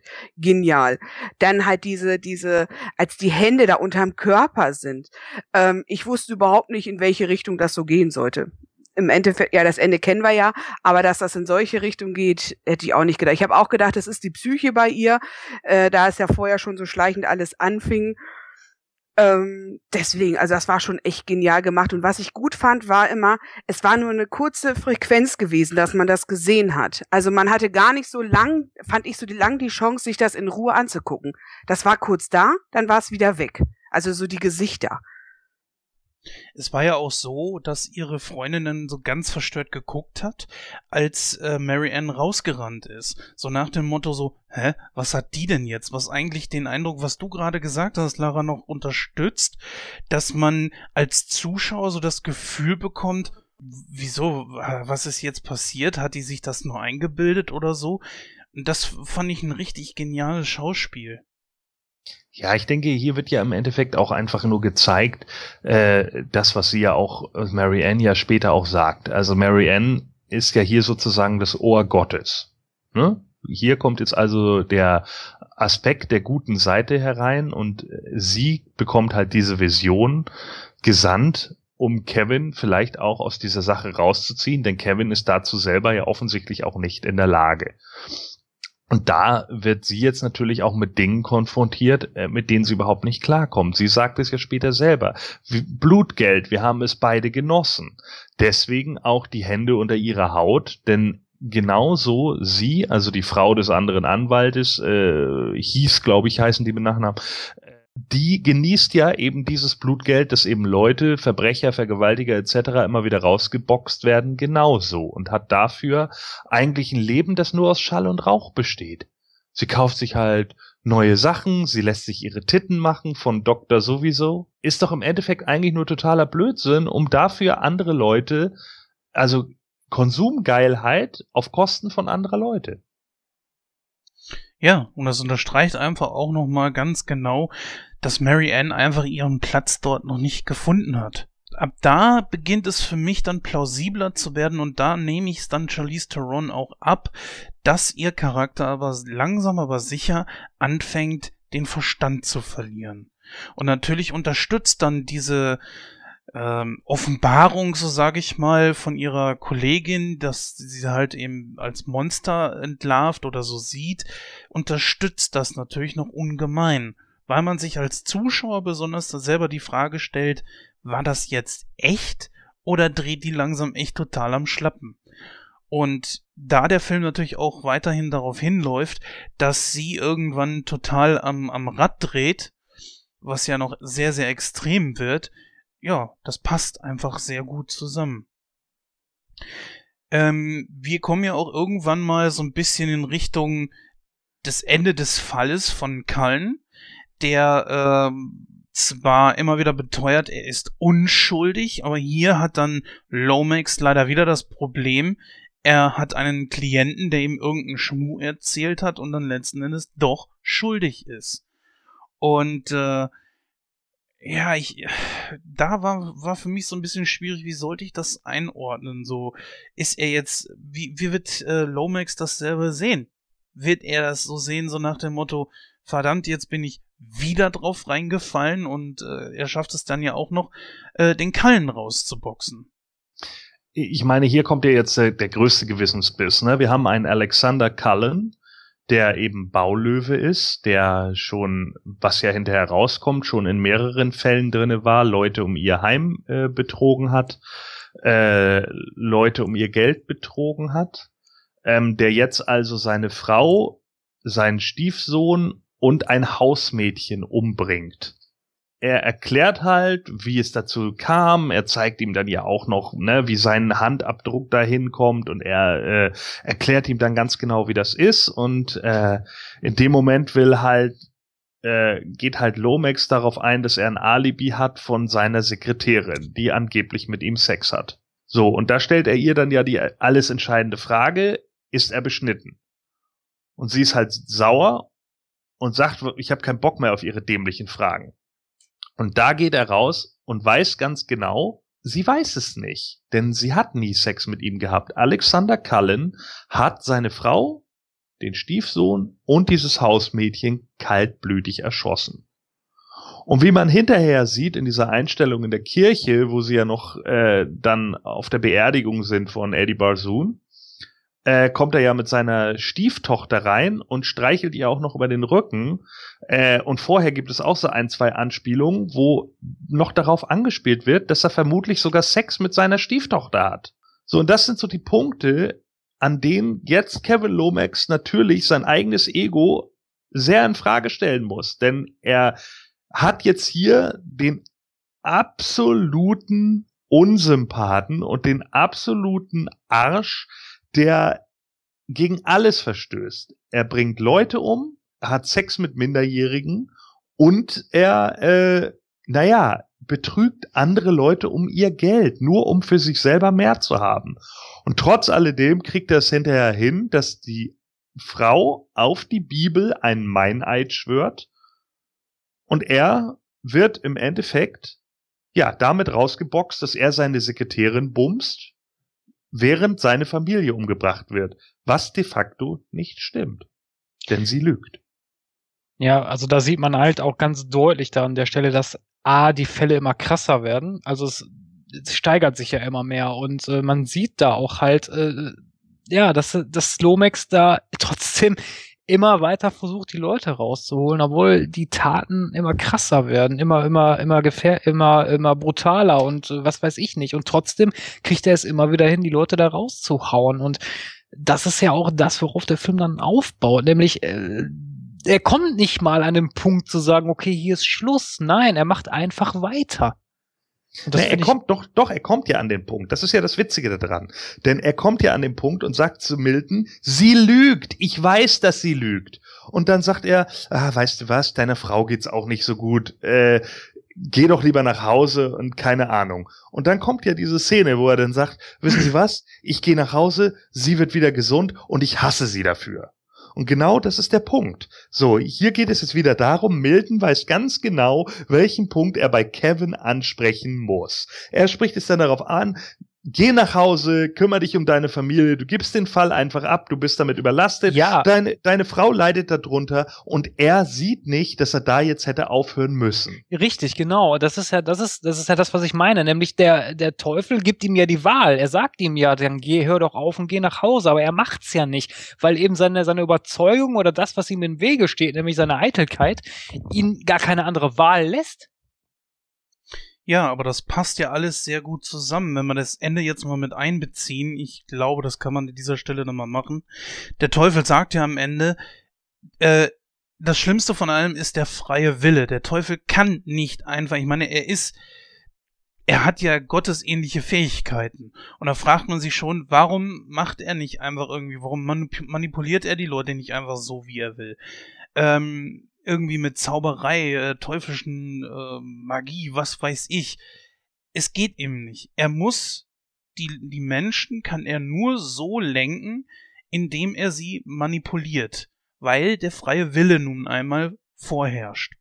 Und deswegen bleibt dem Teufel auch nichts anderes übrig, als diese, diese Ränkespielchen, sag ich mal, dabei. Und er weiß ganz genau, und das merkt man hier in diesen Szenen immer sehr, sehr gut, wo er die Leute packen muss, weil er ein Meister der Manipulation ist. Ja, das ist richtig. Aber wie gesagt, ähm, ich habe das immer so, also ich habe das so verstanden, dass er ihm schon die Wahl lässt. Also klar, weil, wie du schon sagtest, den freien Willen kann er, kann er nun mal nicht beeinflussen. Aber ich habe das immer so verstanden, dass er halt äh, gucken will, wie weit geht der Junge überhaupt. Ja, Macht er das oder sagt er wirklich irgendwann, okay, es reicht, der Punkt ist erreicht, wo ich, wo ich aufhöre? Und der Punkt kommt ja überhaupt gar nicht. Ich meine, klar, Gordon, Gordon hat gesagt, er überlegt zwar kurz, aber trotzdem steht ja seine Eitelkeit so in dem Vordergrund, dass ihm das scheißegal ist, dass er dann trotzdem sagt, nee, ich zieh das durch, weil ich gewinne, ich verliere nicht. Ja, genau darum geht's. Hm, ich überlege gerade, äh, oder mal eine Frage an euch, vielleicht ist es ja auch ein Test gewesen. Vielleicht ist es ja von Milton auch ein Test gewesen, ähm, wo fängt sein Gewissen an oder wo hört es auch auf? Jein, also ähm, natürlich, mhm. theodizee-technisch ist alles ein Test. Ne? Genau. Also wenn, mhm. wenn wir davon ausgehen, dass, dass du die, die Gottes-Teufels-Grundlage nimmst, dann ist es natürlich, ist das ganze Leben ein Test. Du musst dafür Versuchung widerstehen. Darum geht's. Ähm, aber trotz alledem hast du halt die Möglichkeit, immer noch in den Himmel aufgenommen zu werden, solange du nur bereust. Ähm, hier geht es ja nicht nur zwangsläufig darum, dass es ein Test ist, wie weit geht Kevin, weil er hätte mir auch suggerieren können, nee, komm, es ist schon okay, Kevin. So, ne? Mhm. Lass mal so. Und äh, ich ziehe das jetzt einfach ab und ist okay. Ja, aber das macht er nicht. Er ist Teufel. Und das ist ja. sein Sohn. Und er sagt ja später, ich hatte so viele Söhne und die waren alle Enttäuschung, aber du nicht. Ja, und mhm. genau das ist der Punkt. So, er testet ihn natürlich darauf hin zu sehen, dass sein Sohn keine Enttäuschung für ihn ist. Er will jemanden, der sein Nachfolger wird. Beziehungsweise will er ja mit äh, ihm den Antichristen auf die Welt bringen. So ist es. Ich finde das richtig wahnsinnig gut. Also man, man könnte natürlich auch sagen, okay, der Teufel ist ein bisschen zu weich gespült. Ja, weil er sich darum Gedanken macht, so, uh, ja, die Kleine, die könnte, geh mal lieber nach Hause und kümmere dich um sie. Und er wirkt ja schon richtig väterlich in diesem Moment und auch sehr sympathisch. Wenn man das allerdings von der Warte aus sieht, dass er äh, dass er versucht, die Leute zu manipulieren, kommt das umso genialer rüber. Ja, natürlich, es ist Heuchelei. Ja, richtig, genau. Genau. Und wie gesagt, äh, ich finde es sehr, sehr wichtig, dass das eingebaut wurde mit von wegen freier Wille. Dass äh, die Menschen immer den freien Willen haben, denn sonst hätte man sich wahrscheinlich die Frage stellen können, so, okay, ähm, der Teufel ist ja ein gottesähnliches Wesen und auch eben genau diesen Fähigkeiten. Warum nimmt er diese nicht einfach zur Hilfe, statt diese Spielchen da zu spielen? Und dass er, das finde ich das Gute daran, dass genau das eben erklärt, dass er das eben nur nur so kann und nichts anderes. Weil ganz ehrlich, ich stelle mir natürlich auch so die Frage so, warum sollte der Teufel eine Kanzlei, eine Anwaltskanzlei auf der Erde eröffnen, um von dort aus irgendwelche Ränkespielchen zu spielen? Ähm, Deswegen finde ich das eine richtig und auch sehr, sehr wichtige Information, die am Ende dann eingebaut wurde. Vielleicht auch ein bisschen zu spät. Aber das kann man ja sehen, wie man möchte.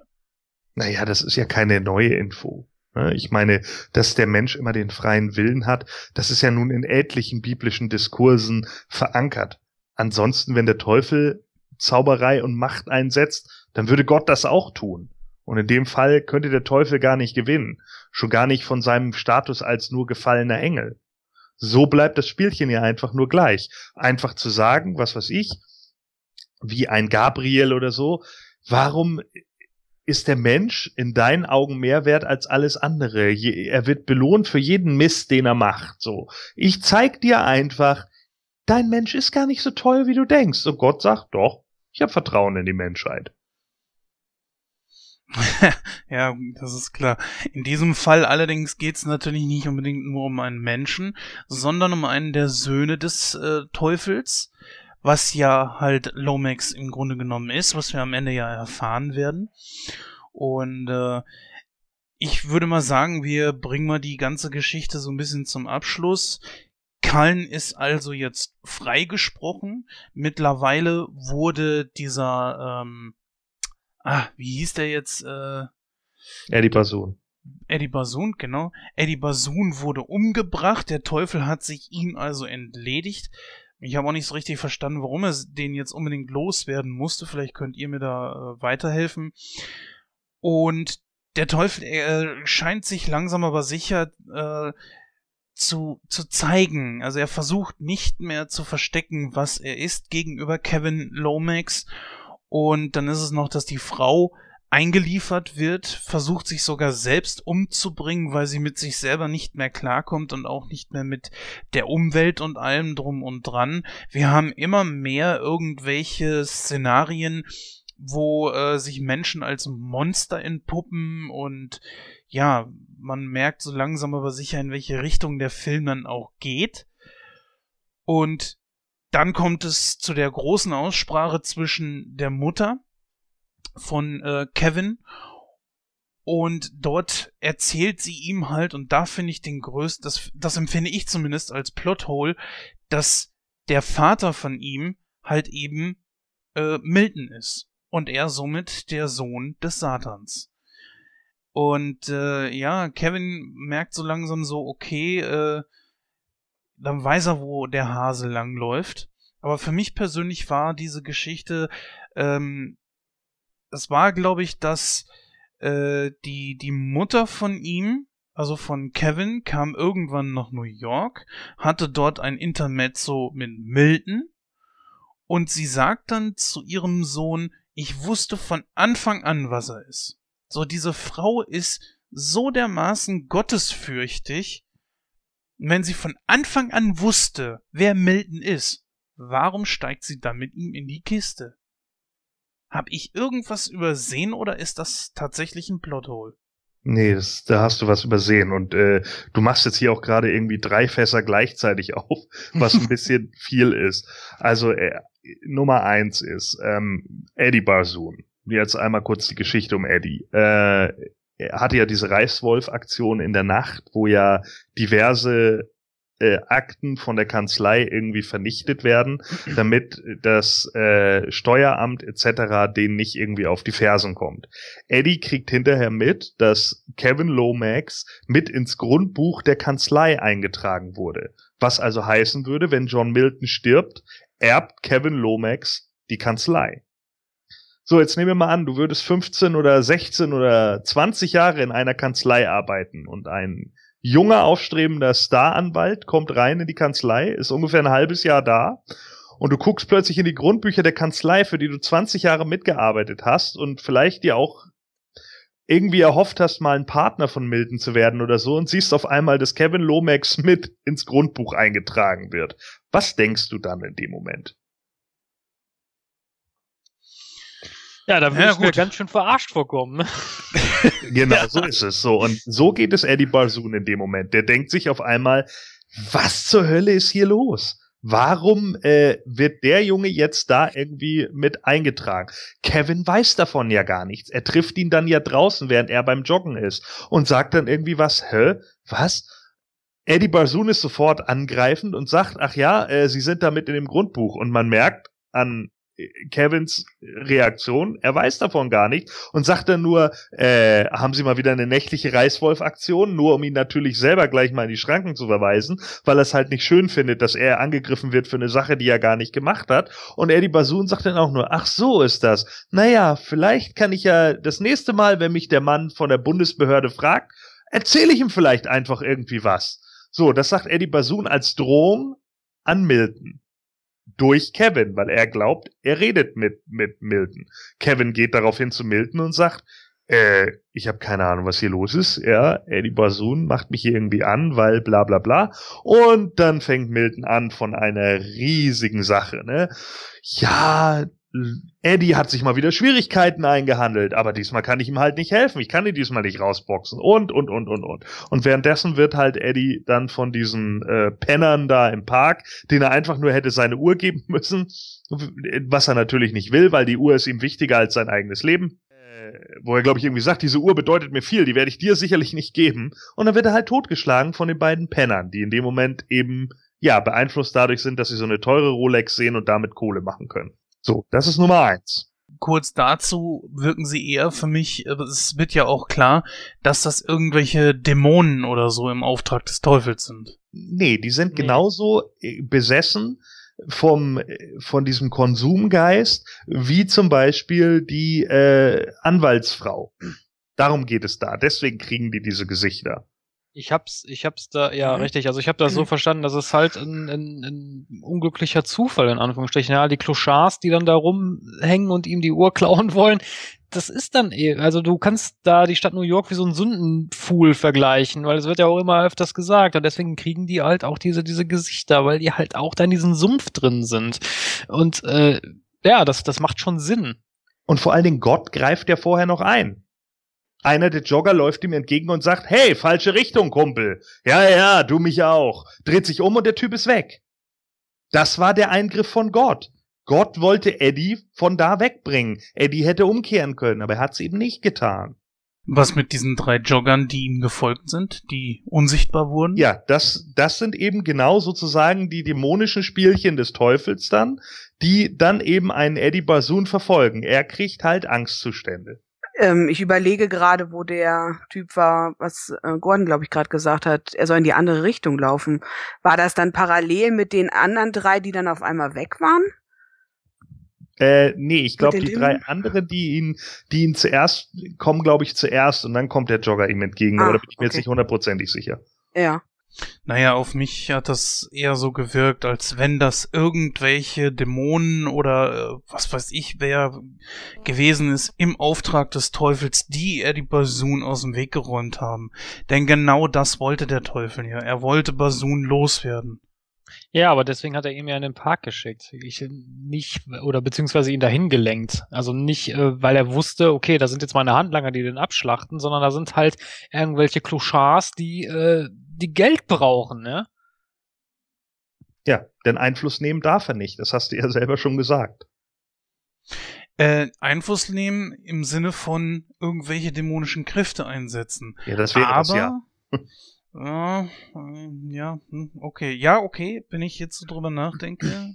Aber hat der Teufel nicht auch untertan? Ja, ist das sicher. nicht so? Ja, und also ich sehe das gerade so ein bisschen wie Jens, dass das schon irgendwelche Untertanen vom Teufel gewesen sind, ne? Weil es war ja auch wieder dieses mit dem ne, Gesicht, ne? Dieses mit dem Dämonengesicht. Und ähm, ich glaube schon, dass das irgendwelche Untertanen gewesen sind, die schon gezielt darauf waren, ja, ihn auch zu töten, ne? Also, Ja, du kannst es Untertan nennen. Ich würde es Mhm. eher sagen, dass es halt böse Menschen sind, in Anführungsstrichen. Und äh, wie schon gerade gesagt, in New York kannst du wie so einen Sündenpfuhl vergleichen. Und da rennen dann halt auch mal Leute rum, die einen an der Klatsche haben oder die halt Böses im Sinn führen. Und so Leute würde ich dann schon, ja, als Untertan vielleicht sehen für den Teufel. Aber die sind sich nicht bewusst dessen, dass sie für den Teufel arbeiten. Aber, die spiel aber sie spielen ihm in die Hände. So würde ich das eher sehen. Gehen wir jetzt mal davon aus, dass einer dieser Dämonen zum Beispiel Befigur oder so ist, ja, aus der äh, Sage tatsächlich, dass wir hier einen Dämon haben. Dann ist es natürlich so, dass äh, Befigur an sich auch nicht eingreifen dürfte. Er kann nur Besitz von Leuten übernehmen für kurze Zeit. Das geht aber auch nur, je mehr du beeinflusst bist. Wenn du einen eigenen starken Willen hast, kann er das nicht. Wir sehen jetzt hier also zwei Leute, die verarmt sind, die keine Perspektive in ihrem Leben haben, außer vielleicht Alkohol zu trinken. Demzufolge heißt das also, diese Leute sind natürlich, wenn es um Sachen wie Geld oder ähnliches geht, unfassbar leicht zu beeinflussen. Wenn die also dann in dem Moment, weil sie von der Gesellschaft ausgestoßen wurden und gar nicht die Schuldfrage dahinter, sondern nur den Ist-Zustand, ja, sie sind an diesem Punkt in ihrem Leben angekommen. Warum? Spielt überhaupt keine Rolle. Sie sind jetzt da, sie wissen nicht mehr, wie sie da rauskommen sollen und es ist im Endeffekt so, für sie gilt nur, wie kann ich mir die nächsten Tage irgendwie möglichst versüßen, womit auch immer. Sei es nun mit einer Drogensucht oder sei es damit tatsächlich vielleicht sogar nur Essen zu bekommen. Und jetzt siehst du irgendeinen Typen durch den Park rennen, der dann eine 4000 Dollar Rolex hat und denkst dir, hey, diese Uhr kann ich ihm doch abnehmen. Und dann sagt er, ich will deine Uhr und schreit ihn an. Eddie Bassoon hätte ja sagen können, ja hier, jetzt verpisst euch.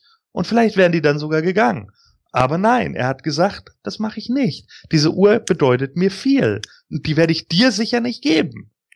Und in dem Moment schlagen sie ihn tot mit Ästen, die sie im Park gefunden haben. Ja, da hast du auch irgendwo zwei Kontroversen, ne? Der eine, der sich nicht von seinem Besitz trennen will und die anderen, die halt äh, keine Perspektive im Leben haben, ne? So ist es. Und für beide geht es nur um die materielle Sache. Richtig. Der eine setzt sein Leben nicht hoch genug an, statt zu sagen, scheiß auf die dämliche Uhr. Und die anderen nehmen ein Leben für eine Uhr. Überleg mal für, von beiden Seiten aus, wie blöd das ist. Ja, das ist richtig. Also da muss ich dir recht geben. Du, hatten, du sagtest allerdings, ich hätte jetzt drei äh, Fässer auf einmal aufgemacht. Beim Ja. zweiten, was äh, wolltest du denn da noch? Naja, das zweite Fass ist ja seine Frau, ne? Also Marianne. Mhm. So. Äh, Marianne hat ja jetzt diesen unglaublich schönen Part, dass sie äh, keine Kinder mehr kriegen kann.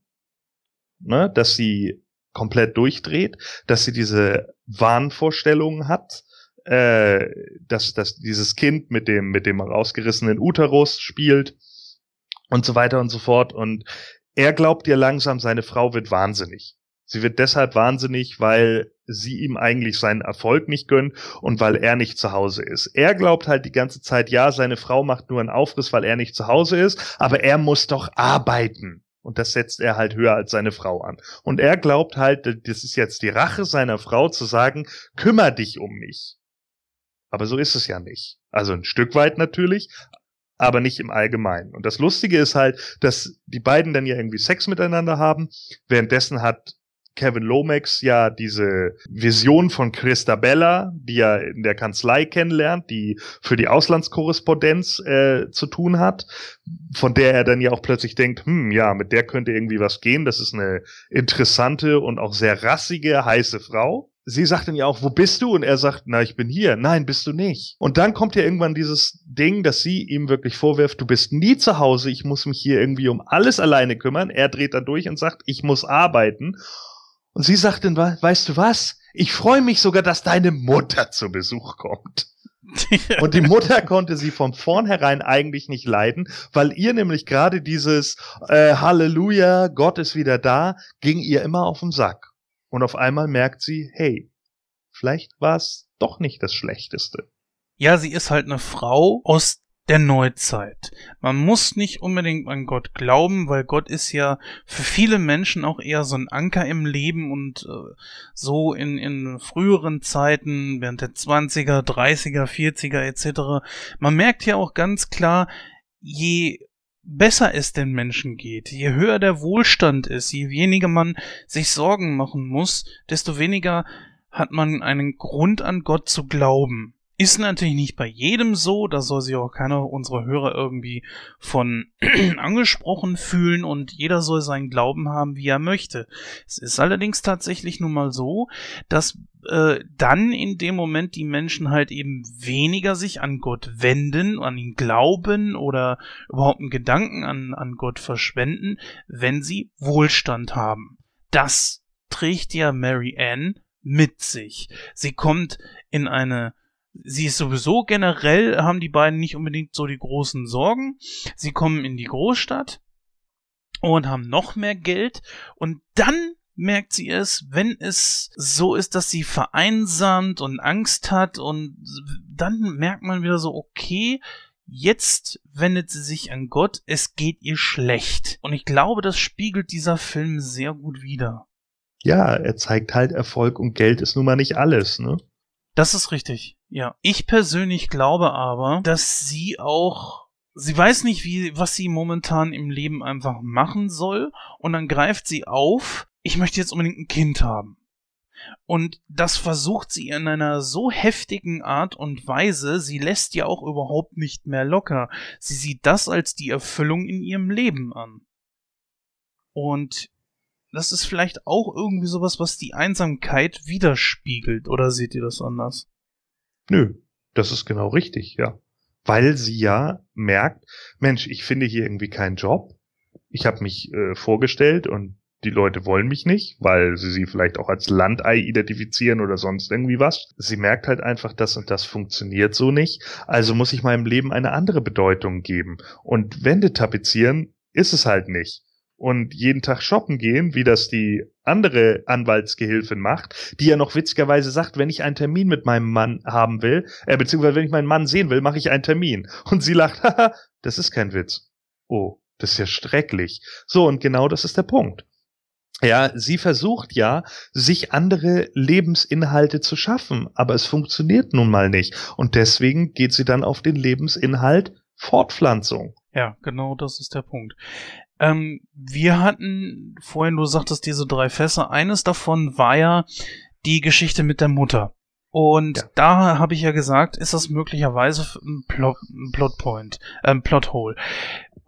Wo ich sagen würde, das passt irgendwie nicht so richtig zusammen. Wenn die Mutter sagt, pass auf, äh, der Dings ist dein, dein Vater. Aber ich habe damals schon gewusst, was mit dem nicht stimmt wer er ist. Und ich sage ganz klar, warum steigt sie dann mit ihm in die Kiste, wenn sie genau weiß, was er ist? Ja, ich habe das eigentlich so verstanden, dass sie das gewusst hat. Also ich habe mir mal ausgemalt, vielleicht ist es genau das zu ihrem Charakter, den sie ja hat, ne, dass sie ja sehr gläubig ist, an den Gott glaubt und so. Und dass es genau das ist, dass das Verbotene, der Teufel, der Böse. Vielleicht ist das der Reiz gewesen. So habe ich es immer gedacht. Naja, um mal das äh, ganze Ende aufzugreifen, wenn ich denn schon so weit vorausgreifen darf, muss man ja einsehen, nämlich dass alles, was da passiert, passiert ja nicht wirklich. Das Ganze, was halt in New York passiert, überlegt er sich ja während des Prozesses noch mit dem mit dem äh, Kinderschänder, nämlich das ist die Frage, Christoph. Das ist die Frage. Ja, ist es das wirklich? Das kann man auslegen, wie man will, aber das ist meine Auslegung, so habe ich es verstanden, nämlich dass dass er halt sich überlegt, was passiert, oder wie weit gehe ich, wenn ich diesen Typen freispreche. In dem Fall würde ich das nicht als Plothole sehen, sondern einfach nur als Spitze, also naja, nicht noch nicht mal die, das, noch nicht mal, das ist der Eisberg quasi, wenn seine eigene Mutter sogar äh, mit dem Teufel was anfängt und er, das kann man vielleicht auch als Metapher sehen, nämlich, äh, dass sein Leben halt total ja nicht so nicht so abläuft, wie es sein sollte, nämlich dass er dass er vielleicht auch sich überlegen sollte, okay, ich muss äh, auch als Anwalt eine gewisse Moral vertreten. Es geht nicht darum zu gewinnen, es geht nicht darum der Beste zu sein, sondern es geht darum, äh, für das einzutreten, woran ich glaube und nicht das, was, was, was, was die Presse mir diktiert oder was mein Ego mir diktiert, sondern das, was ich mir mit meinem Gewissen vereinbaren kann. So habe ich das verstanden. Gut, sofern er sich das wirklich alles vorstellt, was allerdings ich mir nicht vorstellen kann, weil am Ende ja halt dieser Reporter sich als äh, der Teufel entpuppt. Und deswegen glaube ich schon, dass das Ganze wohl irgendwo passiert ist, aber irgendwo ein Reset-Knopf gedrückt wurde, das Ganze wieder auf Anfang gesetzt und man versucht es nochmal von vorn. Ja, aber das würde ja keinen Sinn ergeben, wenn der Teufel sein Ziel quasi erreicht und dann sagt, ach ne, jetzt mache ich wieder alles auf Null. Das ist ja Quatsch. Nee, nicht der Teufel. Gott. Ja, aber warum soll, wenn Gott nicht angreifen kann oder nicht, äh, oder nicht will, dann macht das ja auch keinen Sinn. Aber der Teufel hat ja sein Ziel nicht erreicht. Na, die, die Endszene ist ja, er, ähm, dass halt ähm, Kevin ja mit der Schwester da ein Kind machen sollte. Und der Teufel hat ja sein Ziel nicht erreicht, weil es war ja der freiwillige Wille. Wille. Und der Teufel, also ich habe es jetzt so verstanden, das Ende, der Teufel spielt sein Spiel von neuem. Vielleicht mit anderen äh, Sachen, die Kevin in der Zeit machen muss. Also so hätte ich das jetzt interpretiert. Ja, ja, kann man kann man vielleicht auch so sehen, aber ich aber ich persönlich sehe es nicht so, weil ich habe mir also ich für mich funktioniert der Film halt so, wenn dass ich sage, okay, ähm, diese moralische Zwickmühle, in der er da da steht an der Stelle, wo er halt im Bad ist, sich das wirklich so alles ausmalt, weil er wirklich dann auch darüber überlegt, okay, was passiert denn, wenn ich den frei oder wenn ich den rausboxe? Was passiert? Was, was für ein Mensch wird denn dann aus mir?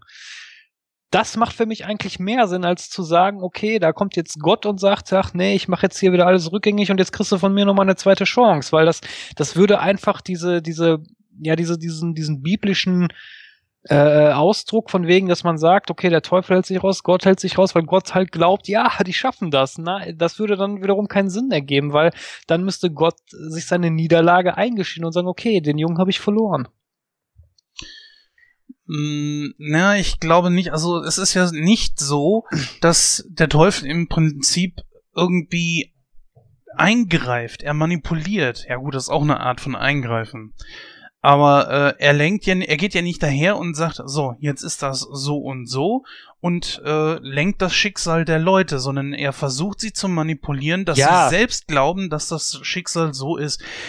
Wenn es wirklich so ist, wie du sagst, ich, nee, ich komme da irgendwie nicht so richtig hinter. Ich, ich versuche mir zu, vorzustellen, wie. Ja, aber guck doch mal, wenn der, wenn der, wenn der, ja? wenn der Reporter der Teufel ist, was ja auch dann gesagt wird oder gezeigt wird. Mhm. Das heißt, die beiden treffen ja im Badezimmer oder im Bad das erste Mal aufeinander. Kann man ja so sehen. Richtig. So, und in dem Moment läuft das ganze Szenario ab, was, was wir in New York erleben. Genau. Und in dem Moment merkt er, okay, da steht vor mir der Teufel. Ich habe jetzt gerade hier so ein Kopfkino, in Anführungsstrichen. Äh, nee, ich ändere mein Leben, da will ich nicht hin. Also es würde bis zu dem Zeitpunkt Sinn machen, dass er tatsächlich ähm, in diesem Bad steht und ab da irgendwie in so eine Art Tagtraum verfällt und sein und er nachzudenken beginnt und das kann ja alles wirklich innerhalb von Sekunden äh, vor seinem geistigen Auge ablaufen und auch so diese äh, Geschichte mit dem Teufel und so weiter, dass er sich selber vorstellt, okay, ich lasse mich hier mit dem Teufel ein. Ja, aber guck doch mal, wie, wieso sollte sonst äh, der Name John Milton fallen? Also so ich ich also das ist weit hervorgegriffen, ich weiß, aber wahrscheinlich hat äh, der gute Mann das Buch von, von John Milton mal gelesen und deswegen ist der Teufel in seiner Version, heißt er John Milton, weil das macht dann auch Sinn, meiner Meinung nach. Es ist ziemlich viel äh, Vision für eine Viertelstunde Pause am Gericht, ne? Vor allen Dingen dann irgendwie ja. auf, auf. Ja, auf aber das ist ein Film. Ja, sicherlich, aber andererseits in einer Vision auf den Trichter zu kommen, hey Mann, meine Mutter hat mit dem Teufel gefickt. Sorry, aber das ist mir ein bisschen zu weit hergeholt. Ich denke eher, dass es entweder Gott oder eventuell auch Milton selber, also Satan war, die diese Sache als zweite Chance zurücksetzen. Es ist ja nun auch nicht so, das müssen wir ja nun auch so sehen, hier geht es nicht um irgendeinen x-beliebigen Menschen, sondern hier geht es um den Sohn des Teufels. Und Gott würde natürlich auch bei dem sagen, auch der ist es wert, gerettet zu werden. Während der Satan wahrscheinlich sagen würde, ich will einfach, dass dieser Kerl auf dem Thron sitzt. Ich brauche meinen Enkel. Ja, worum es ja in dieser vermeintlichen Version dann am Ende auch geht, ne, dass sich äh, Lomax mit seiner vermeintlichen Halbschwester paaren soll, damit die den Antichristen produzieren, wodurch der Teufel dann auch mehr Macht hätte. Ja. Den er dann auf den Thron setzen könnte ich versuche wirklich mir das vorzustellen, was, was du äh, sagst, Christoph, aber ich kann es nicht so richtig. Es macht für mich ähm, gut, das ist natürlich äh, gutes Glauben, wenn ich jetzt einfach sage, okay, innerhalb von diesen paar Minuten Pause, wie Gordon schon gesagt hat, das ist ein bisschen viel Vorstellung, aber nehmen wir mal an, es ist wirklich eine Vorstellung. Macht dann allerdings in dem, zu, zu dem Zeitpunkt, wo der Teufel sich am Ende wieder als sich selbst äh, zu erkennen gibt, macht es keinen Sinn mehr. Dann wirkt es eher so für mich ähm, nach dem Motto, der Teufel hat ab dem Zeitpunkt ganz am Anfang des Films irgendwo eingegriffen, indem er Ke seinem Sohn, also Kevin Lomax, dieses Angebot gemacht hat und hat ihn zu sich geholt. Und dann beginnt ja diese ganze, dieses ganze Spielchen, bis sich der Teufel irgendwann zu erkennen gibt und hier macht man den Antichristen etc. pp. Und ich denke einfach, er hat so gemerkt, es funktioniert irgendwie nicht so richtig, beziehungsweise schießt sich ja äh, Kevin dann selbst auch in, in den Kopf, womit die das ganze Vorhaben des Teufels eigentlich für ein Anus war. So, und dass der Teufel dann sagt, okay, ich darf nicht eingreifen, ich kann den freien Willen nicht manipulieren, aber ich kann ja einfach in der Zeit irgendwo anders wieder von vorne ansetzen. Ja, aber damit werde ich nicht so persönlich warm, weil wenn man, weil das ist, das ist eine Art von, von, von Eingreifen, weil wenn ich sage, okay, der bringt sich jetzt um, aber nein, ich mache das rückgängig, dass er sich nicht umbringt, dann greife ich ja in das Leben ein. Ich beeinflusse zwar nicht den Willen, aber ich greife so massiv ein, dass ich hm. den Menschen, der sich umbringt, wieder zum Leben erwecke. In Anführungsstrichen. Hey, hey, hey. Kannst du dem Ganzen noch irgendwie folgen, Lara? Ich kann den auf alle Fälle folgen. Also ich denke immer, der Teufel holt sich das, was er will, egal wie viel er dieses Spiel spielen muss. Und wenn es halt beim ersten Mal nicht klappt, weil Kevin sich halt ähm, den Kopf wegschießt, dann beim zweiten, dritten, vierten, fünften, achten Mal. Also ich denke schon, dass es, ähm, ja, der Teufel sich holt das, was er haben will. Egal wann. Ja, und so, seh, so ähnlich sehe ich das auch. Er greift ja nicht in den freien Willen ein, wenn er einfach mal ein paar Monate früher wieder ansetzt und von vorne was macht. Beziehungsweise, selbst wenn er dahergeht und sich halt in, ja, andere irgendwie verwandelt als Reporter oder was auch immer, greift er ja auch nicht in den freien Willen ein. Er manipuliert. Und manipulieren heißt ja nicht, dass er jemanden das, zwingt, nein, etwas das, zu tun. Ich sage ja nicht, dass er in den freien Willen eingreift. Das habe ich ja nicht gesagt, sondern ich sage, er greift massiv in den Lauf der Dinge ein. Und das äh, weiß ich ja, nicht. Das also, darf er ja. Ja, da, ja, natürlich, klar. Aber wenn ich dann eine ganze Zeitspanne auslösche und die wieder von vorne anfangen lasse. Ja, aber du weißt ja nicht, ob es nicht so ist. Du weißt nicht mal, ob das jetzt in deinem jetzigen Leben so ist Das ist richtig, das kann ich nicht wissen. Das, ja. Da gebe ich dir recht, aber es würde, also von meinem Standpunkt aus würde es keinen Sinn machen, weil man dann ja sagen kann, als Gott, auch die, was weiß ich, die Menschheit bringt sich um, hat versagt. Ja, machen wir alles wieder auf Null und fangen wieder von vorne an, weil was wird das bringen? Klar, wir wissen es ja auch nicht. Vielleicht ist es ja schon 15.000 Mal so gewesen. Woher willst du es wissen? Das ist eine philosophische Frage. Das ist eine der größten philosophischen Fragen, die wir haben. Eins und eins ist zwei. Oder blendet uns jedes Mal ein Dämon und eigentlich ist es drei. Er zeigt uns nur, dass es zwei ist. Du weißt es nicht. So. Natürlich gehen wir davon aus, jeder Traum, jede Vision, die du mal hattest, was irgendwie passiert, wäre eigentlich eine alternative Version deiner selbst, die irgendwo in einem Paralleluniversum passiert. Ja, da gebe ich dir recht. Ich bin ja sowieso ein Fan von dieser Vielweltentheorie, aber ja, DC-Fan. Ja, natürlich. Nein, aber auch so. Ich bin halt, also ich, ich habe das mal in vergangenen Ausgaben mal erzählt, ist aber jetzt egal. Nein, aber auf jeden Fall für den für den Film. Es geht ja jetzt um den Film. Es geht ja nicht darum, was ich mir philosophisch im Privatleben für Fragen stelle, sondern es geht ja darum um diesen Film. Und ich finde, in dem Film würde das meiner Ansicht nach mehr Sinn machen. Aber ich natürlich, wenn ihr das anders seht, dann ist das natürlich so, aber für mich persönlich finde ich, würde das mehr Sinn ergeben. Ja, gut, aber ich meine, darauf ist der Film doch auch ausgelegt. Es geht ja darum, dass du wirklich am Ende darüber nachdenkst. Es geht ja darum, dass du darüber nachdenkst, Mensch, was wäre eigentlich, wie würde ich handeln? Äh, warum geht das eine für mich, aber das andere nicht? Warum ist es für uns vollkommen in Ordnung, noch darüber nachzudenken, ja, okay, die Ziege, die da geschlachtet wird, ja, klar.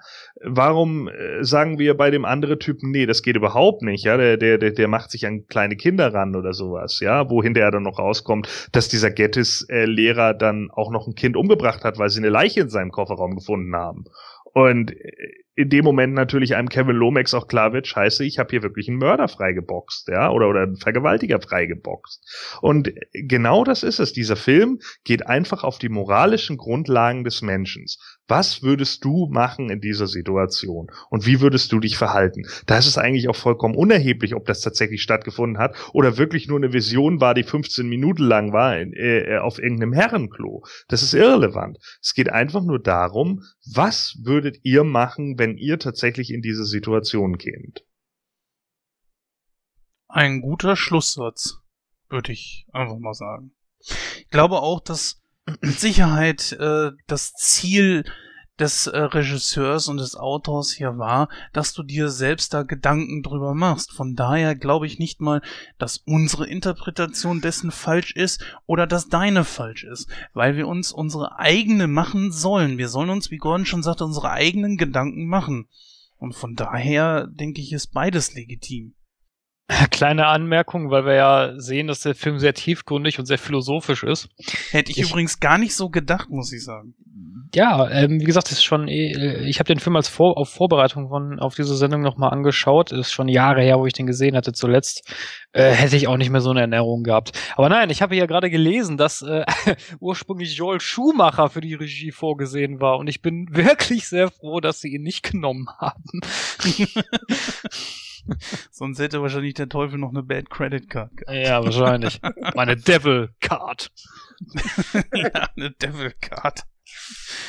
Ah, ja, so Devil drei, Card so, ist mit so drei Sechsen drauf, ne? Ja, ja, ja. ja, ja, ja. ja. Aber kommen wir zur Bewertung.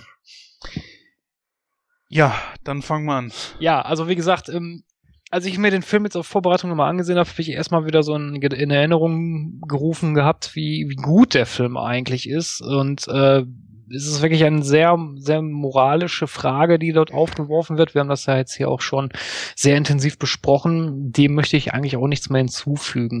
Ähm, auf meiner persönlichen Wertung würde ich dem Film äh, weil es gibt eigentlich keinen Plothole. Die Story funktioniert, es ist gut durchdacht, man fiebert mit den Charakteren mit. Ich erkenne eigentlich nicht groß was, was man dem Film ankreien kann. Ich würde eben, ich würde es wirklich sagen, ich, dieser Film hat wirklich 100% verdient. Oh, 100% ist nicht gerade wenig. Ja, es ist schwierig zu sagen, der Film hat ein Plothole oder er hat keins. Wenn er eins hatte, kann man sich das vielleicht dann auch so schön reden, dass äh, dann ähm, der der Dingens seine der Kevin auf dem Klo einfach so eine Vision hatte. Von daher wäre es dann sowieso von vornherein alles egal. Wenn das nur eine Einbildung von ihm war, dann kann er sich einbilden, was er will. Also man kann den Film auf so viele verschiedene Art und Weisen interpretieren, in Dinge hineininterpretieren und, und versuchen zu analysieren. Und ich bin erstaunt, wie tiefgründig das tatsächlich auch möglich ist. Das hat mir diese äh, Diskussion heute hier gezeigt. Von daher, ich gehe nicht mit 100% mit, sage ich ganz klar, aber ich würde mal so 82% auf jeden Fall geben. Der Film ist wirklich sehr, sehr gut. Ich hatte ihn auch nicht als so gut in Erinnerung. Wie gesagt, es gibt ja einen Grund, warum ich den Film irgendwie gewählt habe. Äh, und zwar deshalb, weil er jahrelang mein Lieblingsfilm war und auch bis heute noch einer meiner Lieblingsfilme ist. Für mich ist es natürlich auch ein klarer 10 von 10 Film, weil da in meinen Augen einfach alles stimmt. Für mich gibt es keinen Plothole, auch nicht mit der Mutter. Die Mutter sagt ja, sie wusste, dass sie einen Fehler gemacht hat. Aus ihrer Sicht muss sie in dem Moment, wo sie mit ihm ins Bett gegangen ist, noch gar nicht gewusst haben, dass er der Teufel ist. Denn in ihrer Welt, im Katholizismus, da ist ja das alleine schon die Sünde. Ja, sie war nicht verheiratet und bekommt sozusagen eben auch ein uneheliches Kind. Es war von vornherein klar, dass er mit ihr kein Leben eingehen wird. Und genau darin lag ja ihre Sünde sozusagen. Zumindest aus ihrer Sicht heraus. Heutzutage interessiert es keine Sau mehr, weil jeder mit jedem Sex hat. Aber ja, im Katholizismus wird das Ganze halt noch ein bisschen strikter gesehen und sie hat danach ja ihr Leben Gott verschworen. Das ist ja auch der Grund, warum Kevin und wahrscheinlich auch Mary Ann über Jahre hinweg einfach mit den Augen rollen, weil sie sich einfach denken, oh Gott, ja, guck dir die arme Alte an. So, für sie gibt es da natürlich einen ganz anderen Hintergrund. Jetzt mittlerweile, als dann eben ein John Milton auftaucht, und ihn wiedergesehen hat, hat sie ihn erkannt. Ja, sie wusste in dem Moment nicht, als äh, Kevin ihr erzählt, ja Mensch, ich arbeite jetzt für John Milton. Oh ja, das muss ja unbedingt der Typ sein, mit dem ich damals irgendwie Sex gehabt hat. Vielleicht wusste sie seinen richtigen Namen gar nicht. So, und jetzt sieht sie ihn halt wieder und erkennt ihn und weiß, wer er ist. Und da äh, zeigt sich dann eben, mh, hm, Jetzt kommt ihr innerer Zwiespalt. Erzählt sie es Kevin? Sie wollte es ihm ein paar Mal erzählen und er wollte nicht zuhören, weil er sich den Scheiß nicht anhören will. Ja? Ich führe euch wie Schafe. Das will er nicht hören. Das interessiert ihn nicht. Er denkt jedes Mal, wenn seine Mutter ihm was erzählen will, es kommt wieder nur irgendein Bibelgefasel und es interessiert ihn nicht. Und dann kommt dieser Part, wo er sagt, erzähl die Geschichte zu Ende. Und dann weiß er Bescheid. Und dann kommt eben dieser Reset oder meinetwegen auch nur die Illusion, wie auch immer. Aber auf jeden Fall unglaublich gut äh, gespickt. Und dafür, dass Al Pacino irgendwie die Rolle des, des Milton, glaube ich, fünfmal abgelehnt hatte, bis das Drehbuch zu seinen Gunsten geändert wurde. Was echt gut war, dass er das gemacht hat. Wahrscheinlich muss Al Pacino einfach selber mal ein paar Filme drehen, dann werden die besser. Ist der Film einfach großartig. Ja, der, der macht einfach Spaß und der hat so viele moralische Fragen, über die man sich jeden Tag wieder Gedanken machen muss und man sich auch selber Gedanken machen muss, warum lebe ich eigentlich, wie ich lebe? Der ist top. Da gibt's nicht mehr zu sagen. Okay, ähm, ich würde dem Film 86 Punkte geben. Es gibt ein, eigentlich nur eine Kleinigkeit, wo ich sage, das finde ich bis heute bescheuert, haben wir heute auch gar nicht besprochen. Das ist äh, die kurze Situation, als Milton zum Teufel wird und er so komische Flügel hat. Wo ich mich gefragt habe, was ist das denn jetzt bitte? Das war für mich so ein Kontext aus, ich bin der Engel vom, vom lieben Gott und ich bin der Teufel und so ein Mix. Und das ist das, wo ich sage 86 Punkte. Ansonsten fand ich den Film richtig, richtig gut. Ich fand, Mary Ann hat ihre Rolle richtig gut gespielt und die anderen natürlich auch alle. Also 86 Punkte für diesen Film.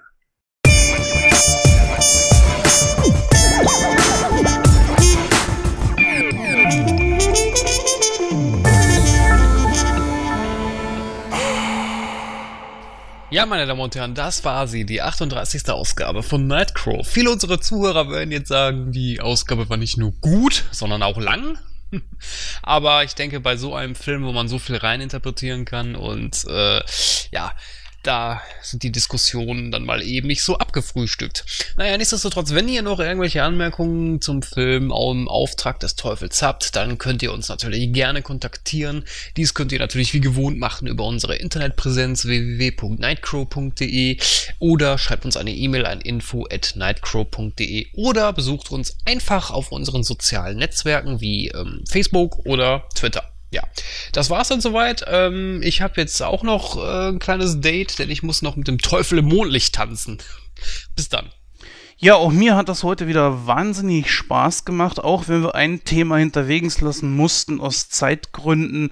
Aber gut, manchmal ist das einfach so, man hat ja nicht alle Zeit der Welt und man wird ja auch nicht jünger, nicht?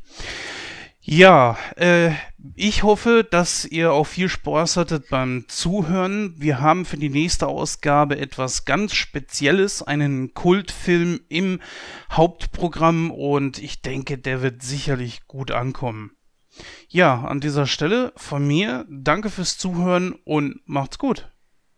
Ja, tschüss, bis dann. Äh, ich fand es natürlich auch super gut, dass wir einen meiner Lieblingsfilme oder meinen jahrelangen Lieblingsfilm äh, durchgenommen haben. Hat sehr viel Spaß gemacht und äh, ich hoffe, in Zukunft äh, werden wir auch öfter mal wieder ein paar ordentliche, gute Filme durchnehmen, nicht immer den ganzen Scheiß, den wir momentan im Kino äh, sehen. Und Christoph, eine kleine Sache an dich. Wenn ein Schweizer dich richtig niedlich findet, was bist du dann für ihn? Ein Christopherli. ah, geil. So, ihr Lieben, ich verabschiede mich auch. Es war eine super Sendung mit euch. Jungs, ihr habt das gut gerockt. Ich habe versucht mitzuhalten, aber dieses Thema war bombastisch und so tiefgründig und ich ja nochmal Filme aus einer anderen Perspektive sehen muss. Ich sage so, tschüss.